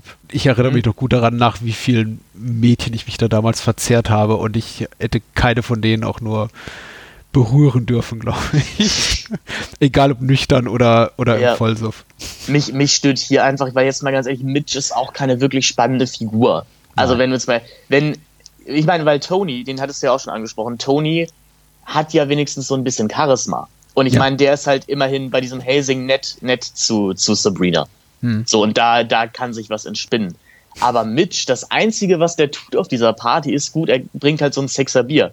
Was ein mhm. toller Moment ist. Also den finde ich tatsächlich auch sehr, sehr uplifting und empowering, weil das kennen wir ja auch alle, dieses einfach mal probieren, ob wir ein Bier kaufen können. Und bei ihm klappt es halt einfach. Mhm. Das ist schön, aber diese Figur so dafür zu belohnen, um dann zu sagen, guck mal, und am Ende, weil danach streitst für mich halt so, so, am Ende kriegst du auch noch das Mädchen, ich, ich weiß nicht. Weil ich, ich, ich frage mich halt auch, was das für den, was es dem Film letztendlich bringt, außer dass Mitch wahrscheinlich der nächste Floyd wird, was der Film ja auch an vielen Stellen mal, mal aufmacht. So, das ja. ist der, dessen Platz einnehmen wird. Das ist ein guter Gedanke. Also, weil er hat ja wirklich, jetzt mal ganz ehrlich, eigentlich nichts zu bieten. Er hat nicht mal ein Auto. Also sie muss, mhm. sie muss ihn sogar durch die Gegend fahren. Das ist, das ist noch ein weiterer Amüsementpunkt dafür, dass die alle sehr viel saufen und kiffen, fahren sie alle erstaunlich gut Auto. Mhm. Und sind die meiste Zeit auch sehr nüchtern. Ja, richtig. Ich habe ähm, im im Booklet der DVD gibt es äußert sich dazu, glaube ich, auch äh, Kent Jones von, von Film Covenant Sight und Sound auch ein bisschen dazu, zu dem, zum Thema Statussymbole der 70er Jahre und das, was eben mittlerweile äh, Tore Uhren sind. Ich glaube, der, das, das, äh, das äh, Essay ist von Anfang der 2000er, also da hat man mhm. von sowas wie Smartphones oder so noch nicht geredet, aber er, er zitiert eben andere Sachen dabei, die heutzutage als Statussymbole gelten und äh, sagen wir mal, einfach Habtümer, die dafür geeignet sind, einen auf dicke Hose zu machen. Und er definiert es eben, sagt eben, das Auto ist das Ding. Und äh, wenn du in den 70ern irgendwie ausreichend gut mit Geld ausgestattet warst, aus, ausreichend wohlständig und deine Eltern ausreichend wohlständig waren, hast du dir irgendwie eine Karre besorgt und äh, abends heimlich auf dem Parkplatz oder in der, in der, in der Straße, in der du wurdest, äh, hundertmal bist du dir rauf und runter gefahren, hast geübt, wie du möglichst smooth einparkst, damit ja. du das am Montagmorgen auf dem Schulhof machen kannst. Und so wirkte das Ganze eben auch. Und das, durch diese Brille habe ich dann auch solche Szenen geguckt, in der dann am Anfang äh, dann auch die, die, die, die Highschool-Jungs da auf dem, auf dem Schulhof davor fahren. Ich dachte, ja, genau das ist das, diese, diese einstudierten Posen. Äh, du hast ja auch bereits Don studiert und so. Das ist alles, alles geübt und darüber hat man sich eben definiert. Über das coole T-Shirt, über die coole Karre, ähm, was natürlich nichts davon wegnimmt von deinem leisen Kritikpunkt von wegen hier dafür, dass die so drauf sind. Großteil der Zeit sind die alle noch ganz schön sicher hinterm Steuer. ja. Ich meine, das wird einmal angesprochen, glaube ich, wo hm. die Matthew McConaughey früher dann sagt, ah, scheiße, scheiße drauf, ich kann immer fahren. Ja, ich finde auch gut, ich meine, ich finde es entlassen, dass es nicht thematisiert wird. Natürlich könnte man auch bei dem ganzen ähm, einfach materiellen Schaden, den die anrichten, wenn die abends durch die Nachbarschaft fahren und äh, Bowlingkugeln auf andere Autos schmeißen und äh, Dinge zertrümmern, äh, Mülltonnen umnieten und Briefkästen, Briefkästen zerschmettern. Ja. Natürlich auch sich fragen, und hat das keinerlei Konsequenz für die Beteiligten? Die Antwort ist nein, sagt zumindest der Film. Ähm, aber es ist natürlich auch so ein Punkt, bei dem ich mich, bei dem ich denke, genauso wie bei zwei, drei bereits von uns angesprochenen Punkten, dass es wahrscheinlich eher Wishful Fulfillment als alles andere. Also so hätte sich das Linklater damals gewünscht. In Wirklichkeit steht wahrscheinlich doch dann der, der sehr ähm, erzürnte Nachbar am nächsten Tag bei der Mutti vor der Tür und sagt, hören Sie mal, Ihr Sohn, hier. Genau, genau. Ähm, Sie mal irgendwie den Kontakt von Ihrer Haftpflichtversicherung raus. Junge, komm mal runter. Ähm, hm. Wir müssen reden. Genau. Nee, so, ich mein, zumindest war es bei mir. Ich bin mit ganz wenig davon gekommen. Aber vielleicht ist es nicht nur Wishful Fulfillment von Linklater, sondern meine eigene, mein Neid auf die, auf die Dinge. Vielleicht, vielleicht war Linklater einfach cleverer in, seinen, in seinem ja, Vielleicht war sein Auto schneller, ja. ja. Nee, kann, ich meine, in, in, in, Teilen kenne ich sowas ja auch. Gut, ich muss sagen, wir haben halt früher Straßenschilder geklaut oder sowas oder, oder abgeschraubt. Das ja, hat dann meistens auch keinen interessiert. Ähm ja, ich habe auch den einen oder anderen Müll, Müll, die eine oder andere Mülltonne angezündet und meistens äh, kam auch dabei nichts raus. Aber das hier ist ja. eben noch schon noch mal, würde ich sagen, Next Level, weil du eben einen ähm, fahrbaren Untersatz dabei hast und äh, die haben in der Regel mhm. ein Nummernschild und dadurch bist du irgendwie identifizierbar und naja, egal, komm. Ich würde sagen, es, es, hätte, es hätte ja auch der Grundthematik des Films, es hätte dazu nicht gepasst. So sagen wir. Und das ist ja eigentlich das Schöne, dass wir selber dann die Leerstelle des nächsten Morgens füllen können und uns selber denken können, okay, wahrscheinlich passiert genau das und das und das passiert eben nicht. Es ist hm. eben ganz vieles in dem Film nicht drin, was ich glaube, heutzutage auch nicht zwangsläufig in einem Film enthalten sein muss, aber zumindest in einem beispielsweise Social Media Kontext, aber vielleicht auch medialen, weitergefasst medialen Kontext, äh, dem Film angekreidet würde, dass er das nicht thematisiert. Zum Beispiel auch die sozialen Unterschiede in dem Film, ja. die, es ja die es ja nicht zu geben scheint. Jeder scheint einigermaßen wohlhabend oder zumindest wirtschaftlich sicheren Umfeld zu leben. Es wird niemals das Thema Klassenunterschied oder so aufgemacht.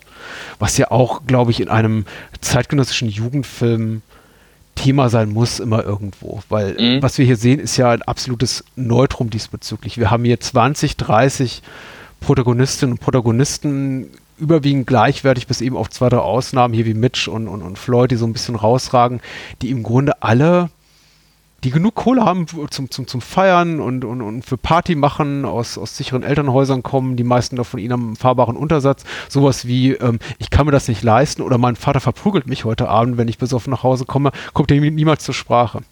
Also die Elterngeneration ist fast wie in den Charlie Brown äh, Comics, die fehlt ja komplett. Das sind nur so Leute, ja. die irgendwo im Hintergrund stehen und wah, wah, wah machen. Genau, wenn sie nicht mal kurz die, die Party verbieten oder sowas. ja, stimmt. Ja, aber man, man sieht es ja auch, die, die kommen alle, wie du schon gesagt hast, aus, aus ähnlichen Häusern, also wirklich aus den räumlichen Häusern. Das mhm. sind halt alles diese, würde ich mal sagen, 50er Jahre Bauten, wo, mhm. wo die da drin wohnen. Die, die ist, oder, oder das sind diese, diese Shotgun, diese Shotgun-Häuser, sieht man auch viel. Ich glaube, da, da kommt, kommen Mitch und, und Jody wohnen da in so einem. Ja, richtig. Das ist schon alles, glaube ich, so mittlere, äh, mittlere, mittlere, obere Mittelschicht. So. Ähm, ich, das ist okay so. Ja, ich würde sagen, das ist auch wunderbar so. Ähm, ich würde, ja, wie gesagt, weil der Film ja nicht vordergründig auch politisch sein will und ich glaube, es wäre ja. auch ähm, äh, es wäre nicht zu, äh, zu vieles Gutes der falsche Ausdruck, aber es wäre deplatziert einfach in diesem filmischen Stoff. Das ist nicht das Anliegen, das der Film hat. Das ist nicht die Geschichte, die Linklater erzählen will. Er will ein Gefühl vermitteln. Deswegen finde ich auch den Kritikpunkt, der auch hier und da geäußert wurde, von wegen, im Grunde geht es ja um nichts so bewusst irreführend, wenn das äh, in, in, in Kritiken auftaucht, weil ich denke, das ist auch, als wenn du, das ist im, im Grunde genauso falsch, als wenn du einem geradlinigen Psychothriller vorwirfst, dass nicht genug amüsant romantische Szenen darin enthalten sind. Es ist halt, ja, natürlich, es, es, geht augenscheinlich um nichts, aber es geht irgendwie auch um alles. So, es ist halt, aber wie schon mehrmals von uns geäußert, man muss sich halt darauf einlassen können so dass mhm. hier das Linklater wirklich die, die Sorgen und Nöte von 14 bis 18-jährigen jungen Menschen so ernst nimmt, dass sie einfach plotrelevant sind, wo man heute vielleicht auch eher den Kopf drüber schüttelt. Vielleicht ist man auch ein bisschen peinlich berührt, weil man sich selber erkennt. Mhm. Ja, Aber das ist schon, es ist schon ein sehr wahrer Film einfach an, in vielen Stellen. Weil er auch, ja, so ein bisschen auch halt den Mut zur Mittelmäßigkeit hat von den Figuren her, weil ganz ehrlich, das, das ist jetzt nicht der ganz große Spaß. Das ist halt irgendeine Party im Park, weil die große Party stattgefunden hat. Mhm. Und das gefällt mir sehr gut. Deswegen mochte ich zum Beispiel auch Ladybird von Greta Gerwig sehr gerne, weil der auch diese mhm. Mittelmäßigkeit einfach so vom Leben ausstrahlt. So dieses, ja, es ist, es ist jetzt nicht richtig super, es ist aber auch nicht richtig schlecht. Es, man lebt halt einfach so, es plätschert so vor sich hin. Und vielleicht kriege ich Karten für Aerosmith, das wäre dann kurz cool, vielleicht auch nicht. Ähm, mhm. das, das gefällt mir mittlerweile sehr gut. Ja. Oh, du hast recht. Ich glaube, äh, Greta Gerwig ist auch so eine Filmmacherin, die im, also im zeitgenössischen Kino ganz gut das macht, was Linklater auch in seinen besten, in seinen besten Filmen sehr, sehr, sehr gut hinkriegt. Nämlich mhm. tatsächlich solche Thema, die, The Themen oder sagen wir mal, also Topoi, die für den Moment oder für das Personal des Films, für das Ensemble, für die Figuren, die wir sehen, wichtig sind und höchste Relevanz haben, sehr, sehr akkurat zu thematisieren und zu diskutieren, ohne dabei eben äh, äußere Einflüsse zu, zu einen zu großen Platz einzuräumen. Auch, auch wissentlich, denn auch die Figuren in Greta Gerwig-Filmen sind ja überwiegend wirtschaftlich privilegierte, sehr weiße Menschen. Ja. Aber das ist komplett okay, weil der Film will eben auch nichts anderes in dem Fall. Und äh, ich, äh, ich, ich finde, deswegen sollte man eben auch wahrscheinlich von so einem absolute, absolutären äh, Anspruch absehen und sagen, warum ist hier die, äh, warum werden irgendwie soziale Missstände oder vielleicht auch Alkoholismus und Suchtkrankheiten hier nicht adäquat thematisiert? Weil das, ich glaube, für diese Klientel, die wir hier sehen, eben keine Rolle spielt. Man könnte mhm. ein quasi Sequel drehen, sicher mit den Figuren 20 Jahre später und da würden dann wahrscheinlich Figuren wie die von Rory Cochrane hier gespielte Ron nicht so gut davonkommen, weil sie wahrscheinlich ähm, in irgendeinem Wohnwagen leben würden und ja, eine Union Jack-Flagge irgendwie da aufgespannt hätten. Ja. Aber wer weiß, also ich will das nicht sehen in dem Moment. Ich meine, es, es gibt ja, wie gesagt, Everybody Wants Some. Ich weiß nicht, ob hm. du den gesehen hast. Der, ähm, wie gesagt, der ist halt noch momenthafter als, hm. als Dazed and Confused und auch noch verweigernder an vielen Stellen. Das ist halt dann, ich fand das sehr sympathisch, aber das ist halt dann wirklich nur noch, ich meine, es ist auch irgendwie nominell eine Fortsetzung, weil zehn Jahre später. Mhm. Und statt eben dem letzten Schultag haben wir glaube ich, die ersten drei Tage, bevor das College losgeht, bevor, bevor die äh, College-Freshmen ihre, ihren Tag starten. Mhm. Und da ist es halt wirklich, da ist der größte Konflikt des Films am Ende, dass, ähm, dass die Figuren in der Vorlesung sagen, ach scheiß auf, wir schlafen jetzt ein. So, ähm, weil wir haben gestern hart gefeiert, ähm, erstmal pennen gehen. Das ist, das ist, glaube ich, so der spannendste Moment des ganzen Films. Aber das fand ich auch sehr sympathisch. Ähm, also es, es gibt sie irgendwie mit Dazed Confused. Vielleicht kommt dann ja 20 Jahre später, also im Jahre 2032 oder so, nochmal ja. der 90er Jahre Film, irgendwie mit der erste Tag im Job. Ja, ja dann ja die, die, nächste, die nächste logische Schlussfolgerung davon irgendwie. Ja. Ich, ich mag. ich mag einfach was, was Linklater mit, mit Zeit so anstellt. Mhm. Ich mag es halt nicht, wenn es wie bei Boyhood so komplett im Vordergrund steht. Das ging mir da ein hm. bisschen auf die Nerven. Ich frage mich aber auch, ob ich, sagen, ja. hm. ich frage mich aber auch, ob ich bei Boyhood vielleicht noch zu jung war, so hm. um, um den Reiz des Films wirklich nachzuvollziehen, weil ich war 13 oder 14, als der Film rauskam und damit ja natürlich noch genau in dem Alter, in dem der Junge auch ist und habe mich da halt viel gefragt, warum gucke ich das? So, weil es nicht ganz meine, meine Altersgruppe war. So, keine Ahnung. Ähm, ich erinnere mich noch, wie der Wii rauskam, aber das war kein, kein großer Moment. Mhm. Ich mag die Before-Sachen richtig gerne mittlerweile. Mhm die aber ja auch dieses, diese Hürde haben, gerade bei Before, Before Sunrise, dass man eben einfach akzeptieren muss, dass Ethan Hawke und Julie Plea 25-jährige pseudo-intellektuelle Menschen sind. Ja, richtig. Mhm. Weil ich, das, ich noch weiß, wie ich das mit 19, Entschuldigung, Entschuldigung mhm. fürs, äh, ähm, weil ich auch noch weiß, wie ich das mit 19 alles ganz, ganz profund fand, was Ethan Hawke da erzählt und jetzt vier, fünf Jahre, äh, also drei Jahre später drauf gucke, mir denke, ja, hm, eigentlich auch nicht. Entschuldige mich, ich wollte dich auch gar nicht unterbrechen. Das ist, äh, nee, ich, ähm, ich, ich, wollte eigentlich nur äh, akustischerweise nicken, äh, volle ja. Zustimmung. Das war im ersten Moment, ähm, gerade was den ersten Teil der Before-Trilogie betrifft, äh, Sunrise auch so ein Moment der, ähm, der Verstörung der Leichen, als ich den wieder sah mit, oh, ja, Mitte, Ende 20, nachdem ich ihn zuerst ums Abi rum im, im, im Fernsehen mal in irgendeinem dritten Programm gesehen hatte und dachte, uh, das ist deep, meine Güte. Und dann eben fünf Jahre später plus minus die Erkenntnis hatte, oh, das sind Poser. Das sind intellektuelle ja. Poser, die beiden. ich meine, die, die spannende Frage dabei wäre ja, inwieweit Linklater das Ich habe auch ein Buch gelesen. Ja. ja. Äh, also das fragt mich wirklich, inwieweit Linklater das bewusst ist, wenn er sowas schafft. Also gerade gerade halt sowas wie Before Sunrise. So inwieweit ja, da schon, hm? ne? inwieweit da schon der kommentierende Aspekt drin ist, oder er einfach das Glück hat, dass er eben 27, 28, 29 ist zu der Zeit, wo er das macht und auch diese Darsteller hat und sagt, ja, redet doch einfach mal. Mhm. Das ist auch nochmal eine interessante Frage, vielleicht auch für ein anderes Gespräch, ehrlich gesagt. Ja. Weil ich glaube, auf Days and Confused und das Personal und deren Erlebnisse, das ist schon ein Blick mit sehr wachem Auge. Ja, äh, ja. Bei Before Sunrise habe ich mich das auch immer und immer wieder gefragt, inwieweit steckt er da wirklich drin und denkt, oh, das ist jetzt wirklich relativ profund, was die hier zu sagen haben. Also äh, oder ist er da auch schon, weil, weil ich kann mir eigentlich nicht vorstellen, dass man einen Film wie Before Sunrise macht mit einem, ja, aus so einer entrückten Haltung raus, so von wegen, ich erzähle mal eine sehr ergreifende Liebesgeschichte, eine sehr charmante auch. Ähm, aber ich finde die eigentlich doof. Oder ich finde das, was die sagen, zum Teil doof. Und ich meine, Ethan Hawke bekommt ja den, die, die, die, den Hut äh, oder den Top ab und zu aufgesetzt von Julie Delpy, die sagt so, ja, ja, red du mal. Aber im Großen und Ganzen ist das schon, glaube ich, relativ nah an seinen Figuren und dem, was mhm. sie äußern. Ich, auch, also. Ich habe es ja selber ein bisschen, bisschen erlebt durch das Schreiben von Lest You Forget und ich habe halt rigoros dann eigentlich alles rausgekürzt, was ich mit 16 toll fand und dann mit 20 wieder gelesen habe und gedacht habe, äh, nee, nee. Aber das würde mich wirklich mal interessieren. Aber du hast recht, das ist äh, vielleicht was für, äh, für ein Gespräch über die Before-Reihe an sich. Ich kann nur sagen, ich, ich mag Linklater mit dem Alter immer lieber. Ich habe als, als Teenager bis auf, also ich mochte School of Rock immer sehr gerne und eben auch Dazed and Confused. Aber ich habe so den, die ganz große Liebe nie verstanden. Ich glaube, sie wird jetzt auch nicht mehr kommen, aber ich beginne mhm. ihn immer mehr zu verstehen und auch zu respektieren und zu bewundern. für das, was er, was er tut. Nämlich mhm. einfach so eine, ja, so eine Art fast schon Walter Kempowskieske Chronik Amerikas irgendwie nach und nach aufzustellen in seinen Filmen. Sehr schön.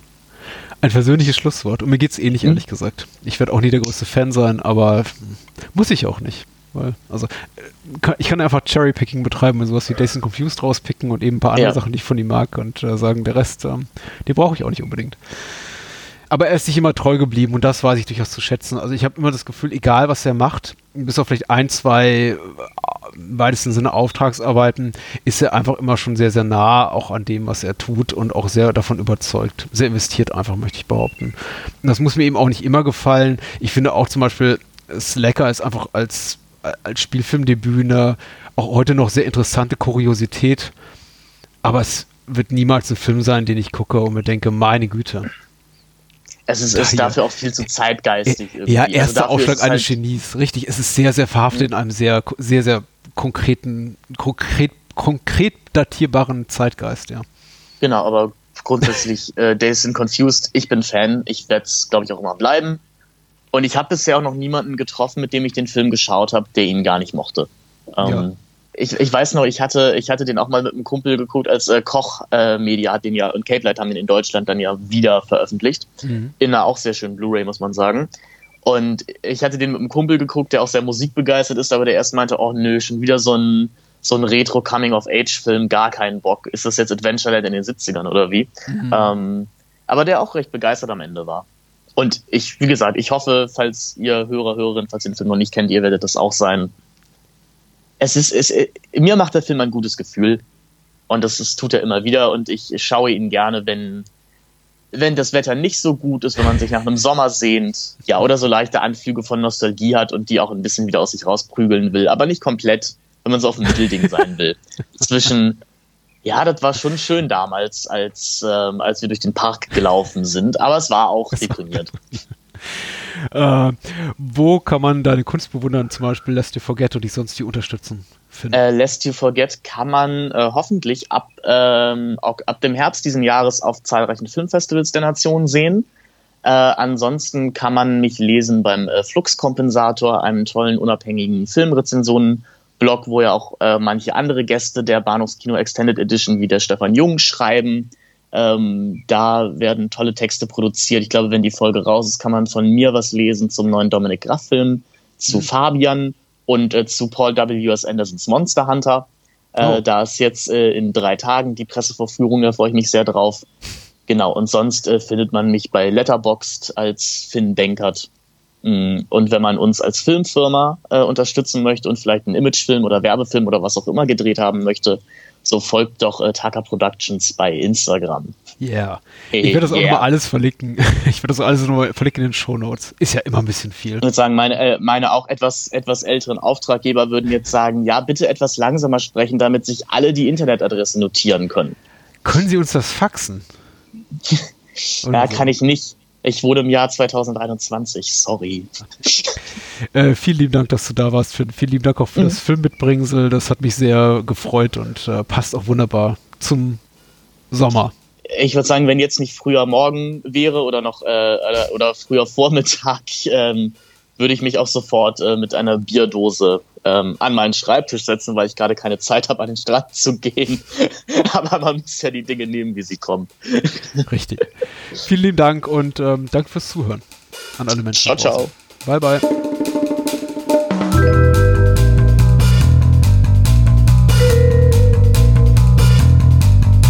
Das war's. Mehr Bahnhofskino und die Bahnhofskino Extended Edition gibt es bei iTunes, Spotify und überall, wo es gute Podcasts gibt. Und denkt bitte daran, eure Unterstützung durch eine Patreon-Patenschaft oder PayPal-Spende sichert diesem Podcast das Überleben. Unter bahnhofskino.com findet ihr alle Möglichkeiten, uns unter die Arme zu greifen.